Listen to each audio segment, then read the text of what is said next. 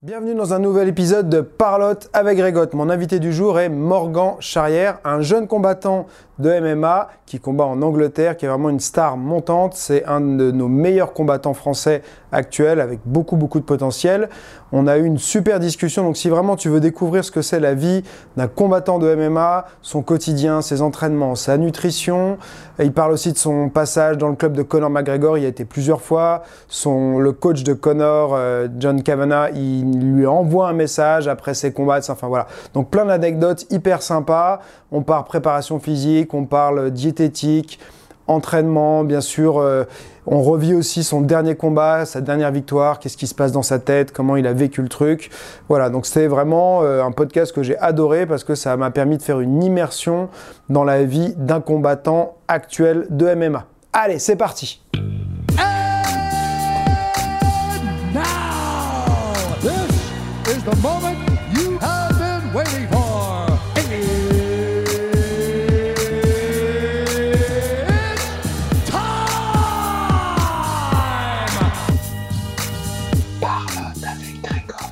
Écoute Morgan, c'est cool d'être, euh, bah, d'avoir accepté mon invitation sur le podcast. Bah t'as rien. Euh, moi je te connaissais pas jusqu'à il y a pas longtemps et puis euh, bah il y a des gens qui, m'ont parlé de toi et tout. T'es un peu la petite star française du MMA qui est en train de monter. ah, ça, Là, tu viens, tu reviens d'un combat et donc t'as ce que je te disais, bah ouais, il me semblait bien que tu avais combattu là il y a pas longtemps, mais tu n'as aucune marque ni rien. Ouais, c'est bien passé. Comment ça se fait que tu arrives à. Parce que par rapport à l'image qu'en ont les gens, euh, tu vois, du MMA. En plus, t'as pas fait genre euh, une soumission en 15 secondes, donc t'as quand même fait plusieurs rounds. Tu me disais, c'est troisième round Ouais, trois rounds. Donc tu arrives à faire trois rounds en MMA et ressortir sans rien, sans aucune trace. Sans rien. Immaculé. C'est quoi, ton, c'est quoi ton secret euh, bah Déjà, j'aime pas prendre des coups. Ouais. Du coup, j'essaie d'en, éviter au maximum. Donc j'ai un style où il y a beaucoup d'esquives, de blocage, etc. Donc j'essaie de vraiment me préserver physiquement. quoi. Ouais de pas partir dans des guerres, même si j'aime bien, hmm. de vraiment éviter le plus de coups possible, en tout cas les coups durs. Ouais. Donc euh, ce week-end, après, mon game plan était vraiment contre le fait que je prenne des coups. Il mhm. fallait que je reste vraiment collé à mon adversaire, que je le fatigue, donc avec de la lutte, du cache contrôle, euh, du sol, etc. Donc c'est ce que j'ai fait pendant deux rounds. Donc sur ces deux rounds, euh, je l'ai ramené au sol presque direct dès le début du round. D'accord. J'ai peut-être pris deux low kicks et un jab, ouais. quelque chose comme ça, ouais. Après, il a juste essayé de me mettre des coups de coude et tout quand on était collé au, corps à corps euh, contre la cage et au sol. Mais j'étais vraiment bien collé à lui, donc j'ai pas pris de, de, coupure ou de marque. Et au troisième round, c'est au début du troisième round que je l'ai touché. Donc euh, je, je l'avais déjà bien fatigué. Il était beaucoup moins dangereux et je me sentais déjà au-dessus de lui en boxe, même dans les premiers rounds. Ouais. Je savais qu'il me toucherait pas. Et euh, là, au troisième, du coup, dès le début du, du, round, j'ai accéléré et je l'ai touché directement. Donc il n'a pas eu le temps de, ni l'opportunité de me mettre des coups. D'accord. Et lui, c'était quoi son, c'est quoi son nom? Euh, Dean Truman. Dean Truman. Et c'est, est-ce qu'il avait un, point fort en particulier euh, euh? Son point fort, c'est qu'il est agressif. Ouais. Vraiment. Euh, quand il envoie des combinaisons, il est une orthodoxe et agressif. Ouais. il pouvait m'envoyer n'importe quoi de n'importe où et, et, vraiment me courir dessus. Et si je, je, suis pas bien sur mes gardes, il me touche avec un coup venu nulle part et, euh, je fais l'ascenseur. quoi. C'est un brawler euh, à l'anglaise. quoi. voilà, un, vrai anglais, un vrai brawler à l'anglaise. Donc ouais, tu t'es dit, je vais le... après tu avais vu s'il avait un bon, un bon cardio, voilà, tout ça, tu il, dis, je vais il avait un cardio moyen, je trouve. Euh, les Anglais, ils disent tout ce qu'il a un super cardio, moi je trouvais pas. Donc ma stratégie c'était de le fatiguer vraiment. je sais que j'ai un super cardio et physiquement je suis, je suis vraiment dur, donc je l'ai fatigué. D'accord.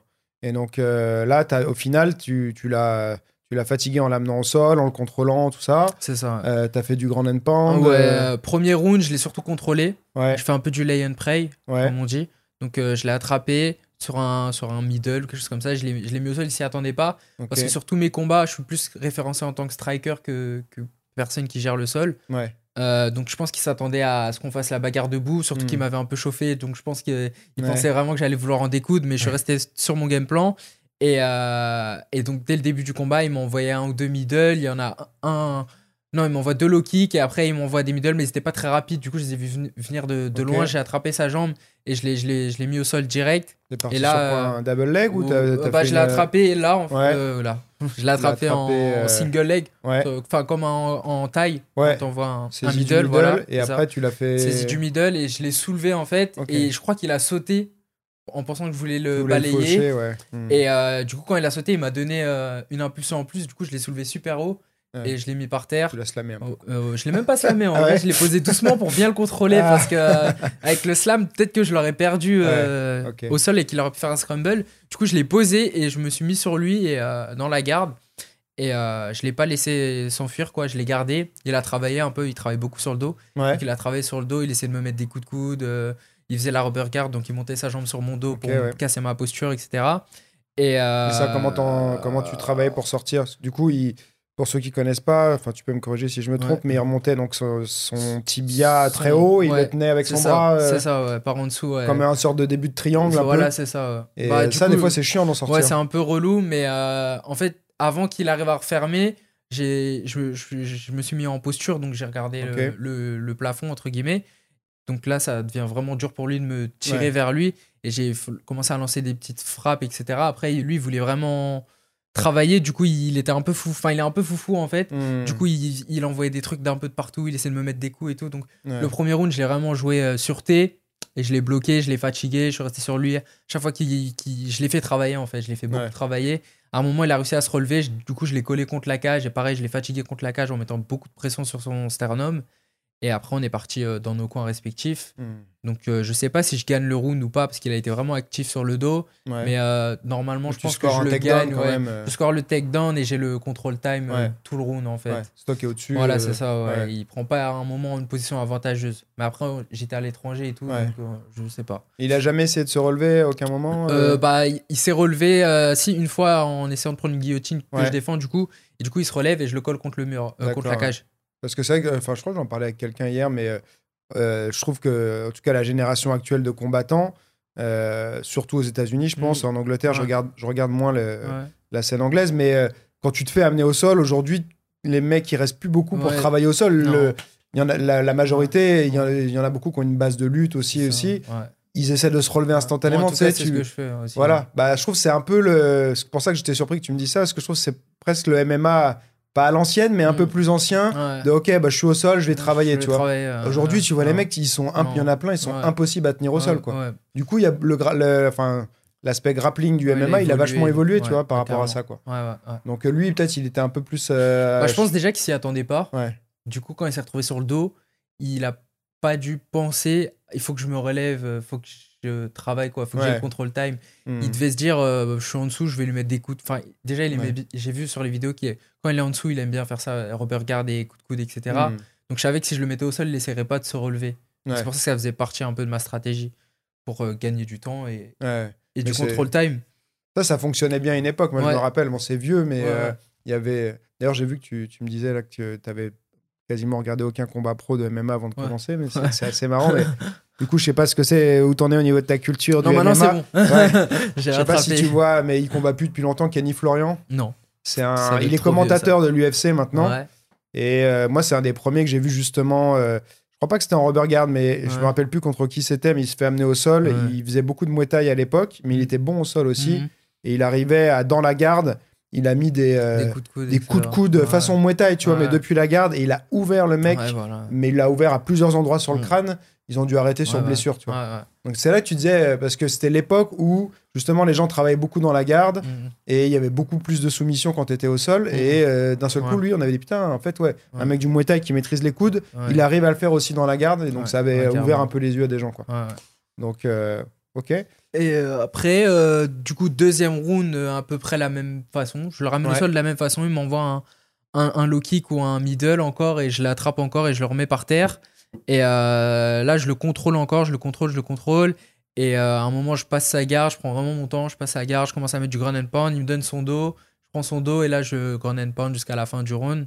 Donc là, il n'y a pas de question. là, il n'y a pas de question. Je prends, le, je prends, le, run, ouais, carrément. Et là il, là, il était vraiment fatigué. Là, hmm. là il commençait vraiment à, à avoir être à bout de, de souffle. Et, toi, t'étais bien Ah, moi, ouais, ça va super, ça allait super. Franchement, je m'amusais, j'étais lucide. Euh, je sais pas si j'étais dans la zone, mais en tout cas, j'étais vraiment lucide et j'étais bien.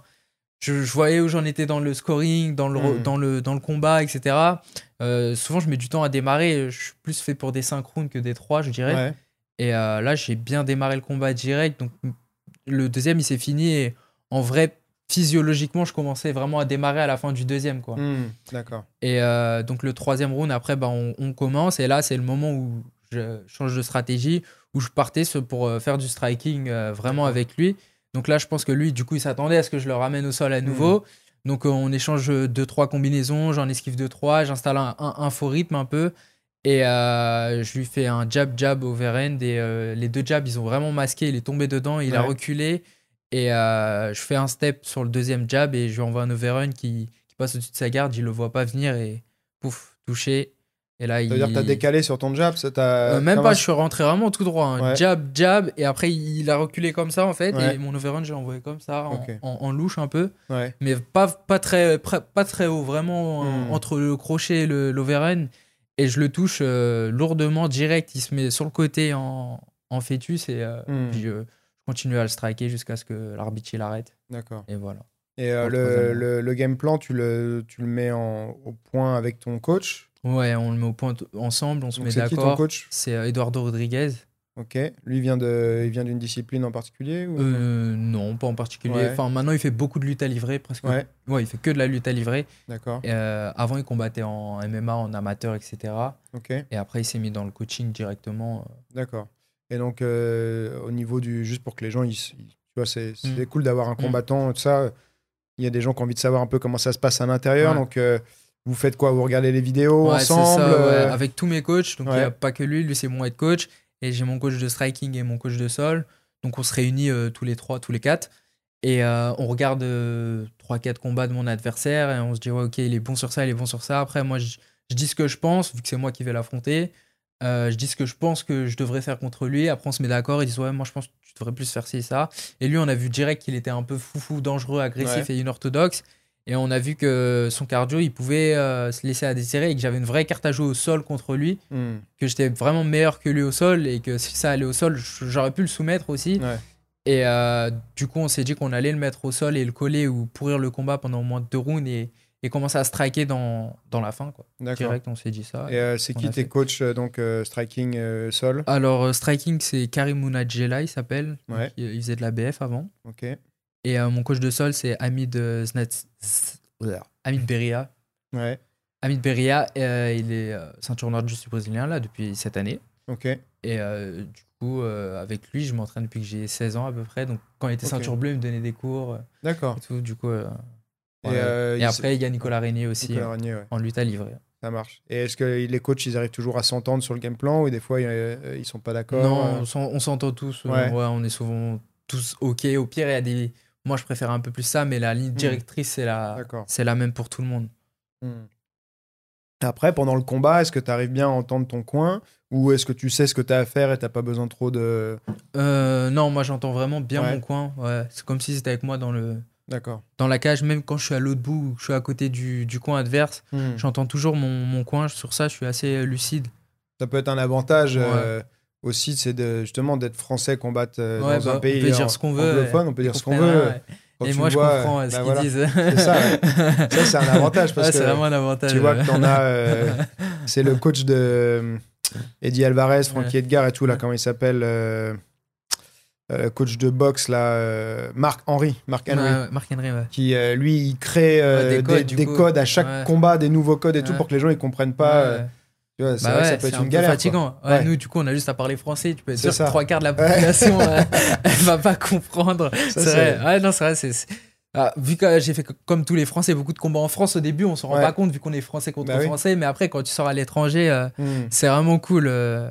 Bon après sauf quand t'es en Russie, du coup tu comprends pas non plus ce Oui, qu'ils racontent. ouais, là, voilà.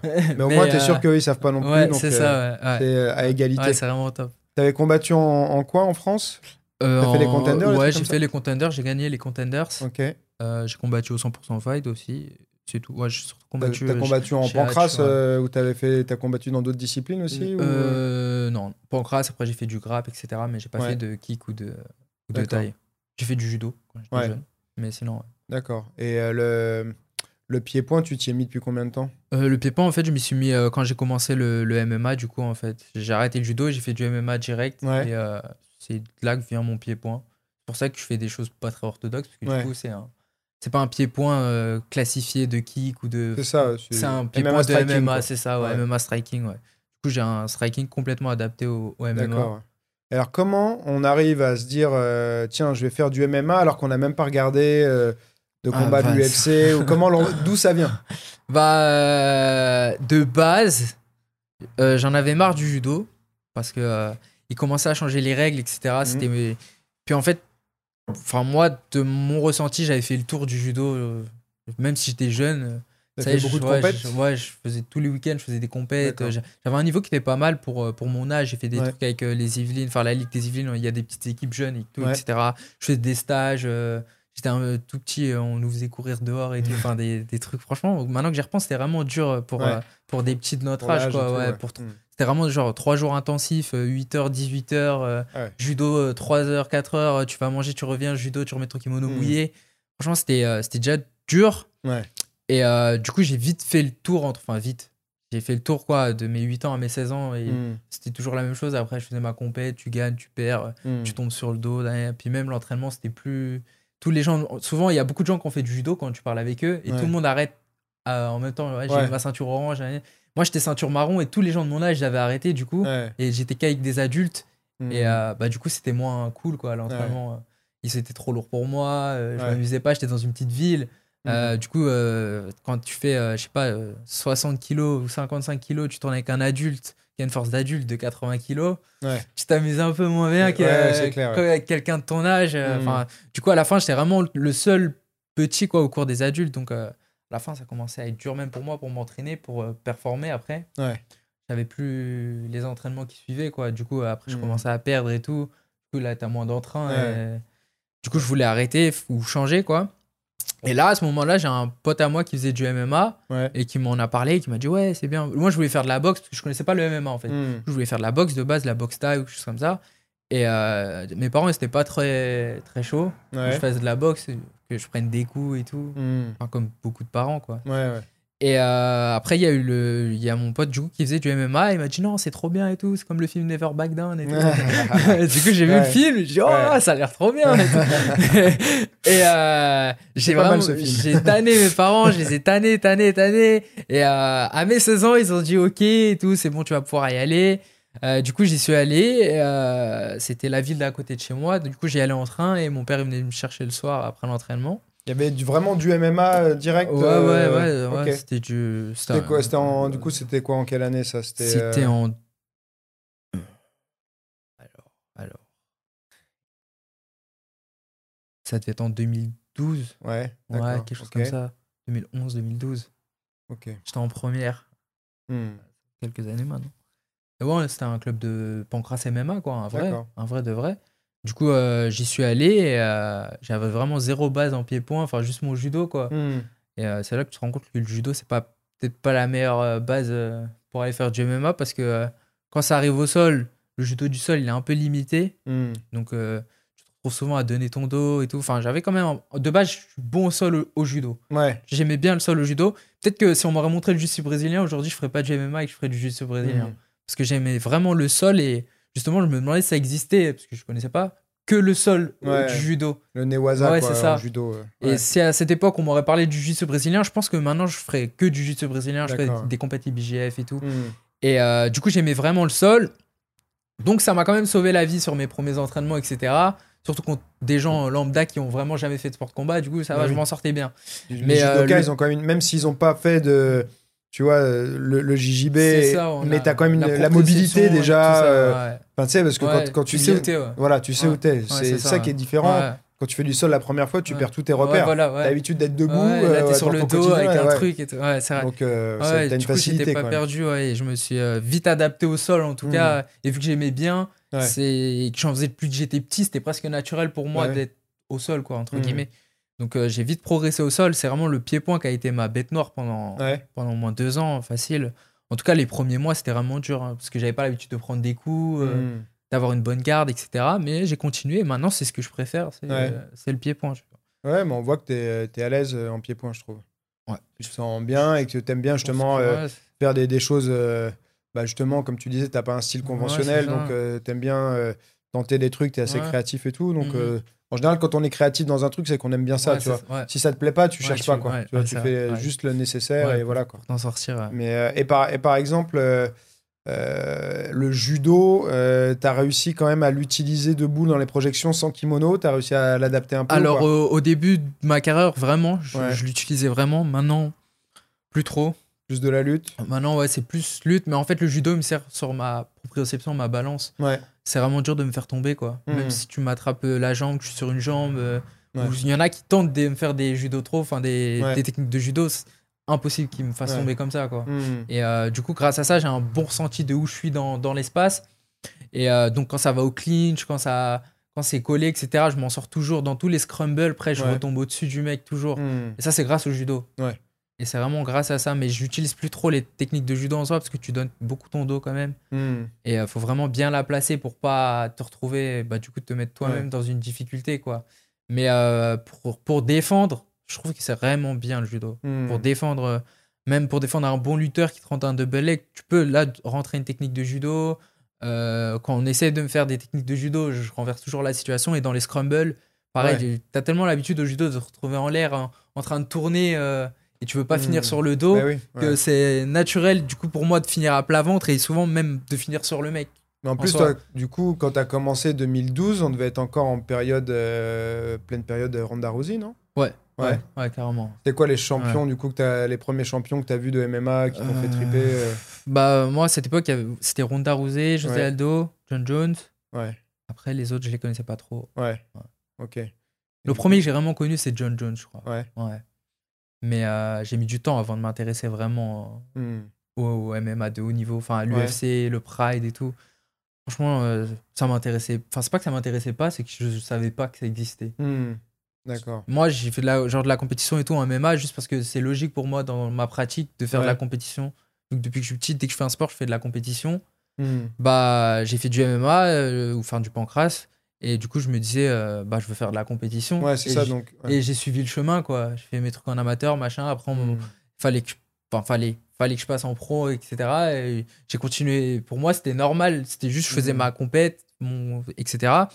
Et c'est après que je me suis dit, mais peut-être que devrais regarder euh, ce qui se fait euh, quand même, quand même ouais. parce que quand j'ai commencé enfin du coup en compète je savais pas que tu pouvais finir à l'UFC euh, hmm. finir dans je savais même pas qu'on pouvait te payer enfin tout ça je, savais pas. Vraiment moi c'était vraiment juste dans le but de faire de la compétition quoi de tester ce que je dès le début où tu as commencé quand tu es passé du judo MMA tu savais que tu voulais faire de la compétition c'est pas juste pour le plaisir tu ah t'es dit je vais faire ça mais je veux faire de la compète direct ah oui ouais, ouais, toujours. D'accord. Dès que je fais un sport, je fais toujours la compétition. Combien de temps avant ta première compétition Deux mois deux ah trois mois. Rapide. Ouais, j'étais, euh, bah du coup j'étais euh, junior, j'étais euh, mineur. Ouais. Et j'ai fait, bah, j'ai gagné les championnats de France du coup.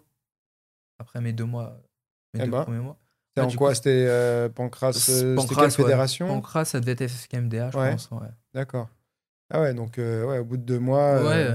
Parti, Pas d'appréhension. non, franchement, ça va. Ma seule appréhension, c'était le, le pied-point, hmm. quoi. Je me suis dit, bon, tout ce que tu as à faire, c'est l'attraper, quoi. et euh, ça a pas loupé, les, les, les, les, gars. Dès que je les ai attrapés, je les ai mis au sol. Et euh, au sol, ils avaient pas le niveau, quoi. On était jeunes, on était hmm. des, des, des, des, petits, entre guillemets. Donc, euh, à cet âge-là, tu as vraiment ta préférence. Et ça, hmm. ça, représente un peu comme à l'époque le MMA, quoi. Quand tu es petit, à 16-17 ans, tu peux. Enfin, si, maintenant, si, les petits sont trop forts. Hmm. Mais euh, à mon âge, c'était soit tu étais un bon boxeur, soit un bon lutteur. Soit... Du coup, dès que je les mettais au sol, j'étais largement au-dessus euh, hmm. et je les soumettais. Du coup, j'ai gagné le championnat de, de, France quand j'ai commencé et ça m'a vraiment motivé à, à continuer. et tu penses que le fait de pas avoir comme ça trop de stress, aller faire des compètes et tout, c'était le, le fait d'avoir fait. Euh, bah, des compètes de judo de 8 à 16 ans tous les week-ends. la compétition, c'était normal pour toi. c'est ça, c'est normal pour moi. Peu importe le sport, hmm. compétition. Et pour ça que même là, maintenant, en pro, je stresse pas des masses. quoi. C'est hmm. plus de la bonne pression que du stress de, de monter combattre et tout. Parce que, en fait, j'ai fait ça toute ma vie, d'aller faire des compètes à gauche, à droite. et quand j'étais petit, à la fin, comme je disais, mon club, c'était un club d'une petite ville et tout je me retrouvais aller tout seul en compète quoi mon père il m'emmenait et je m'échauffais tout seul j'étais un petit de 10 ans euh, je m'échauffais tout seul j'avais pas de coach avec moi sur le tapis euh, je faisais mon combat je gagnais ou je perdais je rentrais chez pas moi de coach du tout quoi non bah non euh, parce que le, le coach mon prof de judo il n'était pas payé pour venir le hmm. week-end quoi le et tous les week-ends ça fait beaucoup lui aussi il a une famille et tout après il avait deux clubs à gérer il avait un autre club et c'était un hmm. gros club Et euh, du coup, il pouvait, fallait qu'ils choisissent quoi. C'est normal entre guillemets qu'ils choisissent le gros club qu'il paye que le club qu'il paye pas. Mais avais, ah, je pensais, je savais même pas, tu vois, qu'on on avait le droit d'aller, euh, enfin comme ça en mineur, euh, sans coach. Si si, bah en fait, tu as ta licence, tu vas, ton, ton, ton, club, ton coach, il t'inscrit avant la compète, hmm. tu vas avec ta convocation, tu fais ta pesée, tu donnes ta convoque. Et après, euh, tu montes sur le tapis, il n'y a pas besoin d'avoir un coach euh, sur la chaise. Hmm. Enfin, c'est pas obligatoire. Peut-être maintenant, si, je sais pas si les règles ont changé. Mais à l'époque, non. Du coup, hmm. j'allais avec, juste avec mon père. Euh, il était dans les gradins et je me chauffais tout seul. Tac, j'allais faire mon truc et je faisais mon combat. Du coup, j'étais livré à moi-même depuis mon plus jeune âge. Donc maintenant, j'ai pas de stress quand je monte hmm. combattre, quoi. En tout cas, pas du mauvais. D'accord, Et du coup, jamais de mauvaises blessures en judo? Non. Non? Non, je me suis cassé les orteils, enfin des trucs basiques. Pas de, les mais genoux, non, jamais de problème non, aux genoux, non, épaules. Non, non j'ai jamais eu de ligament croisé. Euh, j'ai eu une fois une luxation du pouce, mais je me la suis fait euh, avec un truc débile euh, en dehors du sport. Mais sinon, je me suis jamais. Enfin, si, une fois, la fracture, je me suis fait une fracture de la mâchoire, mais c'était pas au judo, c'était en grappe. Ouais. Ouais. J'ai pris un coup de genou. mais c'est pas fait exprès. Ouais. ouais. Mais j'ai jamais eu de grosses blessures en, combat. Je hmm. me rappelle pas, mais euh, jamais eu de, de bras cassés, de ligaments croisés ou de hmm. euh, nuque, euh, de clavicule, etc. Tout ce qui peut arriver au judo aussi. J'ai jamais eu tout ça, j'ai de la chance. Bah ouais. Mais déjà, ce qui est bien, je trouve, c'est que tu, ce que tu me disais tout à l'heure au début, c'est tu sais comment tu as fait pour pas avoir de marque et tout. Tu dis, bah, j'aime pas prendre des coups. Et ça paraît euh, évident. Normalement, on devrait ne pas aimer prendre des coups, mais euh, tu sais, c'est. Euh, bah, ouais, il y a un côté, quand tu commences à faire beaucoup de sparring, des combats et tout, t'aimes bien le côté contact et tu vas vite rentrer dans, dans, la, bagarre, dans la bagarre. Mais déjà, pour toi, c'est pas bon. Pour la longévité de ta carrière non, plus. et puis, bah, stratégiquement, c'est des fois un peu au petit bonheur la chance. voilà, c'est ça. C'est le premier qui va toucher. C'est ça, ouais. Euh, c'est Mike Tyson aussi qui disait ça. Euh, mm. quand tu, souvent, tu lui demandais d'où ça venait, sa garde comme ça et tout. Et, je crois qu'il racontait une histoire comme quoi euh, un de ses premiers sparring, il avait le, nez qui saignait et tout ça. Voilà. Et il a dit non, mais moi je veux plus jamais qu'on me fasse saigner. Et du coup, il avait sa garde hyper haute et beaucoup d'esquives. Et c'était parti de là son style. Ouais, et il prenait pas beaucoup, il prenait pas beaucoup de coups. Hein. Ah oui, il mettait les gens KO, mais il faut regarder ses sa défense. Euh... Ouais, était incroyable, hein, franchement. Elle était énorme, quoi. Toi, c'est un peu, un peu ce style-là que t'aimes bien. Ouais, c'est ça, ouais, carrément. Me toucher sans me faire toucher, vraiment. Et corps à corps, t'aimes bien euh, ouais. faire. Euh, ouais. Moi, j'aime bien la zone de danger, la zone où on peut tous les deux se toucher. Mhm. Parce que du coup, je sais qu'il va essayer de me taper à la tête, parce que tout le monde tape à la tête. C'est ça, Et euh, du coup, c'est dans cette zone que j'esquive beaucoup et que je peux remettre derrière euh, mes combis, euh, enfin faire tout mon travail. Souvent en plus c'est une zone où tu es un peu sous pression et si t'as pas l'habitude tu, tu, vas envoyer n'importe quoi pour te sortir d'ici ou pour toucher. Et moi j'aime bien être dans cette zone entre guillemets, du coup euh, mmh. j'en abuse et ça marche. et comment t'as fait alors la transition? Donc tu fais ta première compétition au bout de deux mois. après donc je sais pas, t'arrives... arrives Comment t'en arrives euh, au 100% fight, les contenders, euh, c'est déjà un niveau dessus, je suppose? Ouais, bah ouais, euh, ouais, du coup, je fais mes, ma, ma compète. Après, je fais pas mal de compètes amateurs sur mhm. un an et demi, deux ans, ouais. en junior. 17, 18. Après, à mes, avant mes 19 ans, donc l'année de mes, l'année de mes 19 ans, je fais mon premier combat pro. Et en vrai, c'était vraiment rapide quand même, quand j'y repense. Ça faisait à peine 2-3 ans que je faisais du MMA. Enfin, je trouve que j'aurais pu prendre un peu plus mon temps, mais, euh, mais moi, je n'étais pas dans une optique de gestion de carrière, de UFC, de. Parce que je connaissais pas tout ça. Moi, j'étais dans l'optique juste de faire mes compètes et d'améliorer mon niveau. Et donc là, la suite logique, c'était de passer en pro. Donc je suis passé en pro et euh, j'ai fait mon premier combat. Euh, c'était où déjà? C'était dans le 93, je crois. Ouais. et je le gagne par TKO, KO, ah premier round. Donc ça se passe bien. Deuxième combat, pareil.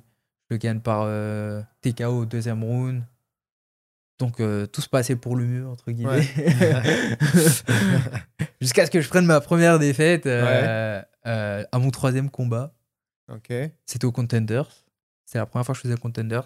Après, le truc du Contender, c'est que c'était des tirages au sort et tu sais pas contre mhm. qui tu tombes. Tu même pas c'était qui dans le tournoi. Ouais. Donc, tu sais, quand, tu à partir de quand contre qui tu tombes?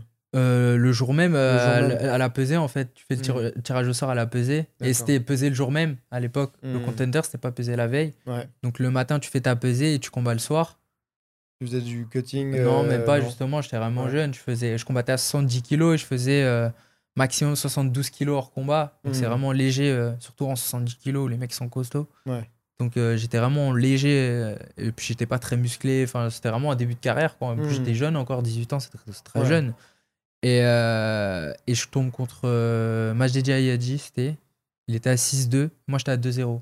D'accord. Donc il y avait un gros gap de différence hmm. d'expérience. Euh, de poids aussi. Lui, c'était un vrai 70 kilos. Ouais, c'était pas mal. ouais, ouais, il était vraiment énorme. Et, euh, et, je perds contre lui à la décision, du coup. Mais euh, mine de rien, même si je perds, franchement, le combat, il est serré. Et mhm. du haut de mes 18 ans et de mon 2-0, je vais mener la vie dure sur deux rounds et c'est vraiment serré. Et là, je crois qu'il avait gagné tous ses combats par soumission et moi, il m'a pas, pas soumis. Quoi. Donc, même si je perds, c'était quand même un, un, bon combat, entre guillemets. D'accord. Mais après lui, euh, j'ai pris genre 3 ou 4 défaites d'affilée. Ah ouais? Ouais, tout à la décision. Tu crois que c'est le fait de. Est-ce que c'est le une défaite qui t'a psychologiquement un peu atteint ou alors c'est juste que tu n'étais pas encore au niveau Non, euh j'étais pas prêt. En... fait, j'étais, euh, comme je dis, pas dans une gestion de carrière. En fait, hmm. pour moi, c'était, euh, j'allais faire mes combats, quoi. Ouais.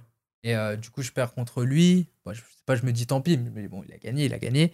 Et euh, après, je fais un autre combat euh, pas longtemps après. En fait, je les ai beaucoup enchaînés. Mhm. Et euh, je me préparais normal, quoi. Je faisais pas. Enfin, il n'y avait pas de camp, il n'y avait pas de. Je faisais maximum 4 entraînements par semaine, quelque chose mhm. comme ça. C'était, je faisais pas de cardio spécifique pour être bien. Je savais même pas combien de rounds je pouvais tenir. Hmm. En vrai, j'avais pas de cardio. Je faisais un round le deuxième, j'étais cramé. et euh, j'avais pas de stratégie quand j'arrivais en combat. Le mec, je savais pas vraiment qui j'affrontais. Euh, c'était hmm. vraiment, euh, allez, tu veux combattre? Ouais, j'arrive. Hop, hop, hop, j'y allais, je faisais mon combat, je gagne, je perds. Ouais. Et du coup, au début, bah, ça m'a pas réussi. Enfin, ça m'a réussi au début, je faisais 2-0, après 2-1, hmm. après 2-2, 2-3. là, je commençais à me dire, oula, attention, là, ça va pas là. Hmm. Et euh, en plus, je commençais à me rendre compte de où on pouvait arriver avec le MMA. Je commençais à voir ce que c'était que l'UFC, tout ça et tout. Et je me suis dit, ouais, mais là, ce que tu es en train de faire, c'est pas très bien. Du coup, je me suis dit, bon, je fais encore un combat. Si ça se passe mal, j'arrête euh, en pro, quoi. J'arrête les, les, frais. Et euh, mais je me suis dit, quand même, je vais faire ça bien. Et je, je me suis dit, bon, si tu gagnes pas, c'est qu'il y a un souci quelque part. Hmm. Je me suis dit, bon, c'est que tu t'entraînes pas assez. Et là, j'ai multiplié par 2-3 mes entraînements. Et euh, bah, j'ai changé aussi, entre guillemets, de façon de gérer ma carrière. J'ai changé de club. Euh, mais c'est toujours les mêmes coachs, c'est juste que les coachs sont séparés et celui-là qui gérait tout, c'est plus le même. Ok. Donc. Euh, mais en parallèle, tu faisais, tu faisais quoi? Tu faisais des études? Tu Ah oui, ouais, ouais, ouais j'ai fait. Moi aussi, c'était pas facile à côté. Je, pas, je faisais que, que de m'entraîner, c'est-à-dire que j'étais en. Du coup, à cette époque, je venais d'avoir mon BTS, je crois. Du coup, de base, j'étais en BTS. Après, j'étais en licence TAPS. Mhm. Euh, du coup, je faisais mes études et à côté, je travaillais aussi. Ouais. Parce que pas évident de pas la bourse. Euh, Donc, il euh, fallait que je travaille et il fallait que je fasse mes cours et il fallait que je m'entraîne. Donc, c'était pas, c'était pas évident du bah tout. Ouais, parce que le. De... ouais. C'est une question de, gestion du temps aussi, tu vois. Tu peux avoir l'envie de t'entraîner plus, mais ça. avec un emploi du temps comme ça. Mais j'ai quand même trouvé le Enfin, je me suis donné les moyens de le faire, quoi. Quand je me mm. suis dit que j'allais le faire, je me suis dit, tu vas le faire vraiment, tu vas pas dormir et tout, mais c'est pas grave. Mm. Du coup, je m'entraînais euh, beaucoup quand même, surtout quand j'étais en stab, je m'entraînais vraiment énormément. Et euh, ça a porté ses fruits. Au final, euh, j'ai repris mes victoires, je suis repassé dans le positif, suis remonté dans le top français et tout, j'ai pris des ceintures. D'accord. Mais au début, ouais, c'était mal parti, hein, franchement. Ah, au début, c'était mal parti. Et je me suis sorti les doigts des fesses et je me suis dit, faut, faut, faut, mettre les, les bouchées doubles, les moyens me suis dit, j'arrête de trouver des excuses, et même si t'es fatigué mm. et tout. Et, j'allais m'entraîner, j'y allais, j'y allais, je continuais, je lâchais pas le steak. Euh, après, même si je prenais une défaite, je me disais, ouais, c'est pas grave, tac, je continuais, je mm. continuais. Et maintenant, ça porte ses fruits maintenant. Quand même, ça fait quand même quelques années. Maintenant que je suis en pro, ça va faire 5 ans, quelque chose comme ça. Et là, ça y est, ça, là, j'ai trouvé mon rythme, j'ai trouvé mm. euh, ma, ma façon de travailler, ma planification qui me va bien. Et euh, en fait, tout ça, c'est juste qu'au début, j'étais plus dans de l'amateurisme que du vrai professionnalisme. Hmm. C'est un problème qu'on a en France. Hein. Bah oui. Nos meilleurs gars, entre guillemets, ceux-là qui sont au top, là, c'est ceux qui ont été les mieux gérés et qui ont fait les trucs les plus professionnellement possible. Ça, c'est leur entourage. Et moi, au début, mm. j'étais mal entouré. Moi, au début, j'étais un gamin à 18 bah ans. Euh, vas pas dire à un gars de 18 ans de se faire lui-même sa planif, de gérer tout seul. Moi, c'était mm. genre, on me proposait un combat, je pouvais pas refuser. Ah non, Ouais. Ah, attends, je suis un homme, moi j'y vais. je n'importe qui, tu vois. Je, dire, ah mais non, je, suis pas une salope, j'y vais et tout, tu vois. c'est con, mais c'est comme ça que ça marche, surtout. Ah, à l'ego. Voilà, à l'ego, quoi. donc, du coup, il y a beaucoup de combats que j'ai pris et tout que j'aurais pas dû. Et hmm. fait que j'ai fait des trucs débiles, mais c'est des trucs quand t'as pas l'expérience, quand t'as pas le derrière toi le truc de la gestion de carrière, euh, bah, tu vas comme un gogol. Et là, sur la prépa physique, du coup, tu faisais STAPS, tu t'es servi de ce que tu apprenais en STAPS Ouais, je me suis servi de ce que j'apprenais en STAPS pour euh, faire ma prépa physique euh, au début. Et euh, quand je me suis blessé à ma, ma fracture de la mâchoire, du coup, c'était vraiment, bah, vraiment chiant parce que justement, c'est quand je commençais à vraiment remonter, à bien revenir, et mhm. boum, je me fais la fracture de la mâchoire. Et je me suis dit, bon, là, il y a deux choix. C'est soit tu vas, tu vas sombrer, soit tu utilises le fait que que tu t'es cassé la mâchoire pour faire quelque chose que tu ferais pas normalement. Du coup, je mm. me suis dit, je vais me construire un physique de, de ouf, quoi.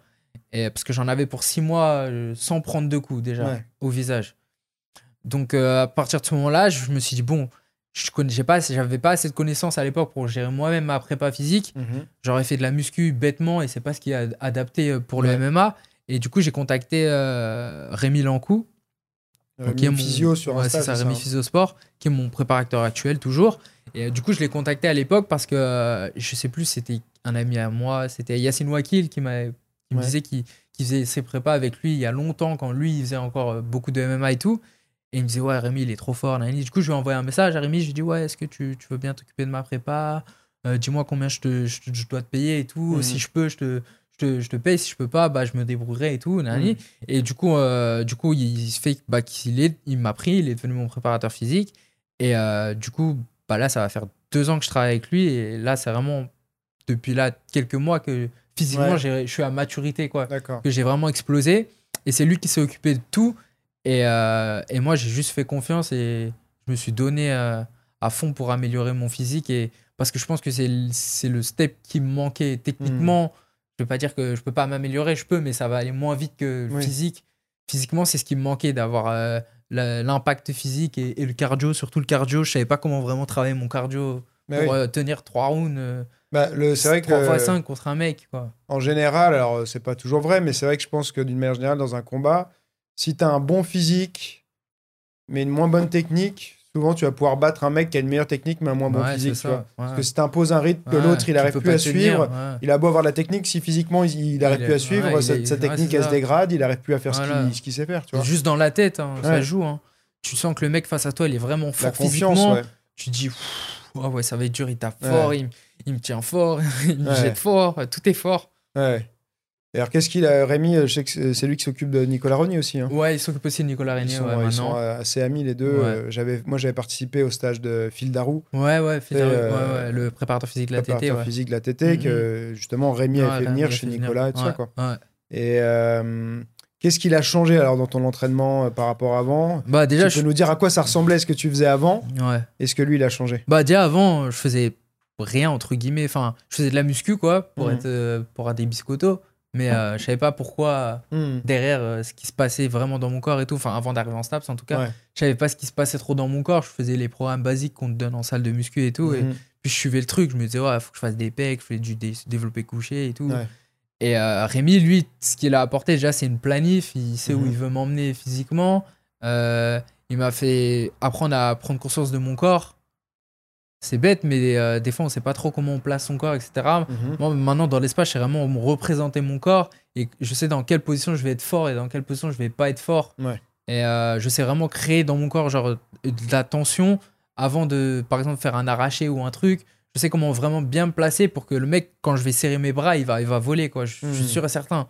Et euh, il m'a fait prendre beaucoup de force, etc. Enfin, du coup, ça me fait prendre beaucoup de confiance en moi. Genre, tu sais que sur une barre, tu peux mettre, je sais pas, 150 kilos j'ai affronté un mec qui fait 73 kilos. Hmm. je, m'échauffe avec 73 kilos. Ouais, c'est ça. Et, euh, et euh, en plus de la force, il m'a fait bosser mon cardio euh, comme jamais. Enfin, je travaillais pas mon cardio en fait. Enfin, je savais juste, là, comme tout le monde, tu vas courir, je faisais des footings, des trucs, mais je savais hmm. pas trop ce que je faisais. D'accord. Et en vrai, dans la cage, c'est con, mais tu cours pas. Bah oui. Du coup, euh, c'est ce que j'arrête pas de dire aux gens. je fais... le meilleur euh, sprinter euh, marathonien du monde. On te met dans la cage, tu vaudras pas un clou. Bah oui. Non, la course. Ah pourtant, c'est le, truc traditionnel qu'on voit les boxeurs faire. C'est dans les films, en fait. C'est un peu une fausse idée qui a été mm. répandue avec les Rocky et tout. Où tu le vois qui court comme un ouf avec une voiture qui le pousse derrière et tout. Mais euh, non, ça il y a beaucoup de boxeurs qui continuent à courir. Hein. c'est dommage parce que ça mm. marche pas comme ça le corps. Non, surtout je trouve que tu t'uses euh, beaucoup plus euh, à courir. Les articulations et tout, en plus c'est un peu traumatisant, surtout si t'en abuses. Une sortie par semaine, je dis pas, c'est bien, mm. mais baser toute sa prépa pulmonaire sur ça, c'est pas c'est pas le cas. Du coup, Rémi il m'a fait faire bah, fait il fait faire beaucoup de, il appelle ça des ESD, c'est un peu comme des watts de CrossFit, mais c'est pas du crossfit, mais c'est juste que ça ressemble, ça, ce qui ressemble le plus pour les gens là qui comprendraient pas au, crossfit. Donc je fais beaucoup de mouvements euh, sur, euh, sur des temps euh, qui se rapprochent du combat. Donc mhm. je vais faire des trucs pendant 12 minutes des fois ou 15 minutes, ou alors je vais faire plus le combat il approche des 3 x 5 là, avec des minutes de repos. Et je vais faire des, du coup des kettlebell swing, je vais faire des arrachés, je vais faire de la bike, je vais faire du rameur, mhm. je vais alterner entre du rameur et du kettlebell swing. Et en fait, le but, c'est de reproduire l'effort que je vais avoir en, combat. Et donc, c'est euh, de répéter les efforts explosifs le plus possible. D'accord. Donc, euh, ça va. Être... travailler lourd sur la kettlebell ou c'est plutôt du léger euh, rapide C'est du 24 kg à peu 24 près. 24 kg, ok. et c'est quoi C'est il te dit par exemple bah, 30 secondes de, swing ou c'est un nombre de ça répétitions Ça dépend où on est, où on est dans, dans, la prépa, mais par exemple ça peut être un ESD rapide à faire après qu'on ait fait beaucoup de force, de la force donc du 5x5 ça peut être un ESD juste pour faire un petit impact euh, métabolique. Ça va être sur un 21, 15, 9. Puis j'ai 21 reps de kettlebell à faire avec 21 burpees, 15, 15, 9, 9. Ou alors euh, ça va être une séance où j'ai fait plus d'hypertrophie. Là, on va faire 12 euh, minutes. je dois faire, je sais pas, 200 mètres de rameur, 20 pompes. 5 euh, swings, tac, je refais 200 mètres de rameur. Et c'est ça que tu vas retrouver en combat, en fait, mhm. dans, dans, les phases de combat où tu vas accélérer le mec, donc comme sur le rameur. Après, euh, par exemple, euh, on fait de l'ISO aussi, où, je vais tenir des haltères ou des kettles dans les mains. Et la marche du fermier. Ouais, par exemple, ça. ça, va représenter un peu le quand tu colles à la cage, quand, mhm. quand tu es au sol et que tu fermes le grip. Et juste après, hop, j'enchaîne avec un truc explosif avec le kettlebell. Donc là, ça va mhm. représenter, tu l'as lâché, boum tu lui envoies une combi et hop, après tu refais du rameur. Et euh, en fonction de comment il planifie, là, ça c'est sa magie à lui. Euh, je fais du 12 minutes, du 15, du 25, euh, sur beaucoup de circuits qui ressemblent à ça. Mais après, il faut pas tomber dans les travers aussi des, des autres préparateurs, entre guillemets, qui connaissent pas et qui font beaucoup de circuits. Hmm. Ça aussi, c'est pas, pas bon de faire des circuits avec pendant une minute, tu fais du kettlebell swing, une minute, tu fais des pompes, une minute, machin, ou ça, euh, c'est. en fait, il faut savoir le faire. C'est. Alors, qu'est-ce que tu trouves pas bien là-dedans pour ceux qui le font, qui comprennent ce qui est pas bien euh, bah, le, le, circuit, quand tu fais trop de circuits comme ça, euh, entre guillemets, sur des temps longs, en fait, le but là, quand ils font ça, souvent, c'est juste de se fatiguer. Ouais. Ils se fatiguent. Et ils mmh. savent pas pourquoi ils le font. Et des fois, ils vont ruiner leur semaine, ça se trouve. Si le mec fait ça trois ou quatre fois dans la semaine, genre tous les mmh. matins, il fait des circuits il va être, il va être mort euh, pour ses journées. Quoi. C'est, il se fatigue. En fait, il pense que si tu es fatigué, c'est que tu as fait un bon entraînement. Alors, que c'est pas, hmm. c'est pas le cas. Quoi. Il y a des fois, il y a des entraînements, limite, je sors, je, suis enfin, je, me, je me suis pas entraîné. Quoi. Tu fais 3-4 euh, kettlebell swing, tu soulèves un peu de charge lourde et tout, mais t'as pas transpiré et tout. Et dans le hmm. commun, c'est si je suis pas trempé, j'ai pas travaillé. Quoi. Mais c'est no pain, no gain. Moi, je sais que ça. Et c'est pas vrai, quoi. C'est vraiment. Mais ça, ça me fait halluciner parce que moi, ça, je l'ai vu. Euh, tu le vois sur Internet aussi, des fois, euh, je mettais des entraînements, des programmes, des trucs et tout. Et en fait, je pense que les gens, ils trouvaient ça trop facile. Mais moi, j'avais fait exprès, tu vois. Bah oui. Et il y en a, ils me disaient super ton entraînement, j'ai fait ça, mais à la fin j'ai rajouté. Et les mecs, ils avaient rajouté des trucs monstrueux pour se tuer, pour se tuer parce qu'ils trouvaient que justement ils n'étaient pas assez fatigués, quoi. Ouais, c'est là que c'est important de respecter une planif, quoi. Mm. Et que c'est comme ça, tu peux pas être dans tous les entraînements dans le dur. Déjà parce que physiquement, sinon tu peux pas tenir. Et euh, ça ça répond pas à ce que le corps est euh, aux besoins physiologiques. Quoi. Si tu hmm. veux travailler telle filière, tu peux pas te mettre dans le rouge. Tu es obligé de. Mais ce qu'il faut regarder, c'est comment tu récupères de ta séance. Surtout, je pense, si tu, alors, si tu fais que du crossfit, euh, oui, c'est ça. Tu bon, c'est pas que tu t'en fous, mais voilà, c'est ton sport. C'est ton sport. Mais toi, c'est un complément qui doit venir aider ta pratique et non pas, au contraire, tu vois, t'empêcher de s'entraîner, te faire ton cours de, de l'outa ou de kick ou de je ne sais quoi, tu vois. Du coup. Ouais, exactement. Quitte à choisir, vaut hmm. mieux euh, zapper la prépa, du moins la dureté de la prépa et être bon à ton entraînement de kick, de MMA et tout, mm. que inversement te tuer à la prépa physique et t'arrives à ton cours de MMA ou de, de kick, de sol et t'es rincé, t'arrives pas, t'arrives à rien quoi. Parce que c'est con, mais dans la cage, c'est pas de la prépa que tu fais, c'est tu combats. Quoi. Bah ouais, ouais. Et il te fait faire, faire dans la, il te fait faire pardon, dans la même séance du, euh, de la force du 5 par 5 et après le SD, c'est ça? bah, Ouais, pareil, parce que ouais, je fais deux séances de prépa physique par semaine, pas plus. À un moment, j'en faisais trois, mais trois, c'est trop, mhm. pour moi en tout cas. Euh, et avec deux, j'ai très bons résultats. Donc, euh... Là, t'as un bon physique en plus. Ouais, ouais. Euh, et avec deux, deux, trois, quand je suis hors, hors, hors combat et que j'ai du temps, que je fais un peu moins de MMA et tout. Mais sinon, ouais, deux, et physiquement, j'ai vraiment pris je pense que j'avais des prédispositions génétiques à avoir un, un, bon physique. Il fallait juste que je, la bonne méthode. Ouais, la bonne méthode et que je le travaille bien. Maintenant aussi, j'ai du repos. Euh, maintenant, mm. je travaille. Enfin, je travaille pas. Si je travaille. Professionnel. Euh, voilà, à plein temps, je dors, je mange. Euh, voilà, j'ai pas un travail à côté où je dois faire 5-6 heures, où je suis plus à l'école et tout. Donc mm. maintenant, c'est fini. Tout ça, je peux vraiment me concentrer sur, sur moi. Donc ça m'a fait progresser beaucoup, ça mm. aussi. Et ouais, du coup, il fait les deux la force et euh, le cardio, mais euh, c'est bien fait pour pas qu'il y ait d'interférence entre la force et le cardio. C'est-à-dire que si je fais un 5x5 de base où tu soulèves lourd et tout, le, cardio que je vais faire, il va durer 5 euh, minutes maximum ou 3 minutes. C'est juste pour faire un. Monter, le, monter, le, monter le cœur, que j'ai fait mon cardio entre hmm. guillemets de la semaine. Mais il n'y aura pas d'interférence avec une, si petite séance. quoi. C'est hmm. pas 20, 25 minutes tout doucement où je cours. Et, là, ça aurait une interférence entre faire de la force et, et du, hmm. et du cardio. C'est vraiment juste euh, pour envoyer un, signal au corps. En 5 par 5, il te fait prendre combien de temps de repos entre les séries? Euh, bah, Ça va être du 3 à 4 minutes euh, quand on fait de la force. Et tu fais quoi comme, comme mouvement? Je fais que des mouvements polyarticulaires et fonctionnels. Du coup, je fais jamais de machine où je suis assis, etc. C'est tout, tout à la barre ou aux haltères. Donc, je fais la base, soulevé de terre, squat, développer couché, développer militaire, euh, du tirage, des tractions, hmm. tout ça, quoi. Avec des tempos, euh, 3 secondes à la descente, euh, exploser à la montée, etc.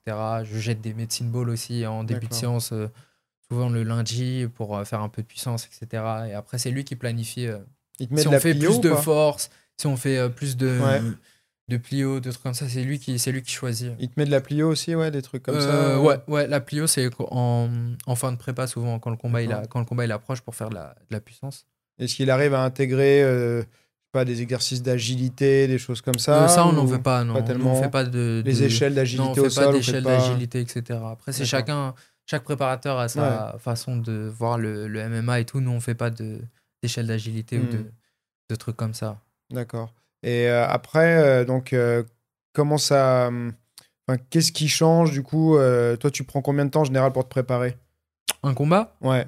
Il faut au moins deux mois. Deux mois? Ouais, deux mois, c'est le top.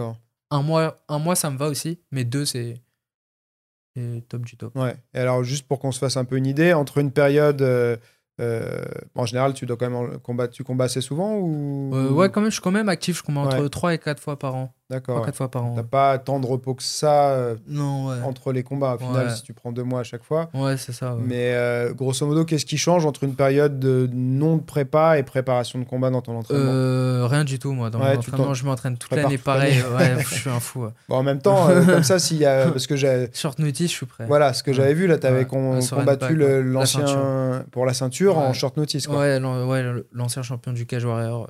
Donc t'étais pas hein. prêt comme si tu avais fait tes deux mois, mais tu étais quand même euh, prêt un minimum. Quoi. Ouais, c'est ça. Hmm. À ce moment-là, j'étais vraiment moins prêt que d'habitude, parce que j'étais vraiment en vacances et tout. Euh, D'accord. Entre guillemets, au moment où ils m'ont appelé. Mais euh, comparé à certains qui s'entraînent vraiment pas quand ils ont pas de combat, moi, toute l'année, je m'entraîne pareil, deux fois hmm. par jour. je fais tout le temps la même chose. Qu'il y a prépa ou pas prépa, je fais la même chose tout le temps, toute l'année. Et alors, en, en termes d'entraînement, de, euh, donc hors prépa physique, tu fais combien de séances? Euh, Hors prépa physique, je dois être à 10 ou 11 entraînements par semaine. Ouais, donc quand même une grosse charge de travail. Ouais, j'ai un gros volume d'entraînement. Et tu gères, comment tu gères ça? Tu essaies de. Ouais, tu as essayé d'organiser aussi euh, que ce soit pas le même type d'entraînement, du sol, du pied-point. Ouais, c'est ça. En gros, je fais un entraînement le matin, un entraînement le soir. Et ça fait prépa physique, MMA, MMA, sol, prépa, non, par exemple, course. Course, MMA, prépa, MMA, MMA sol, sol, hmm. sparring.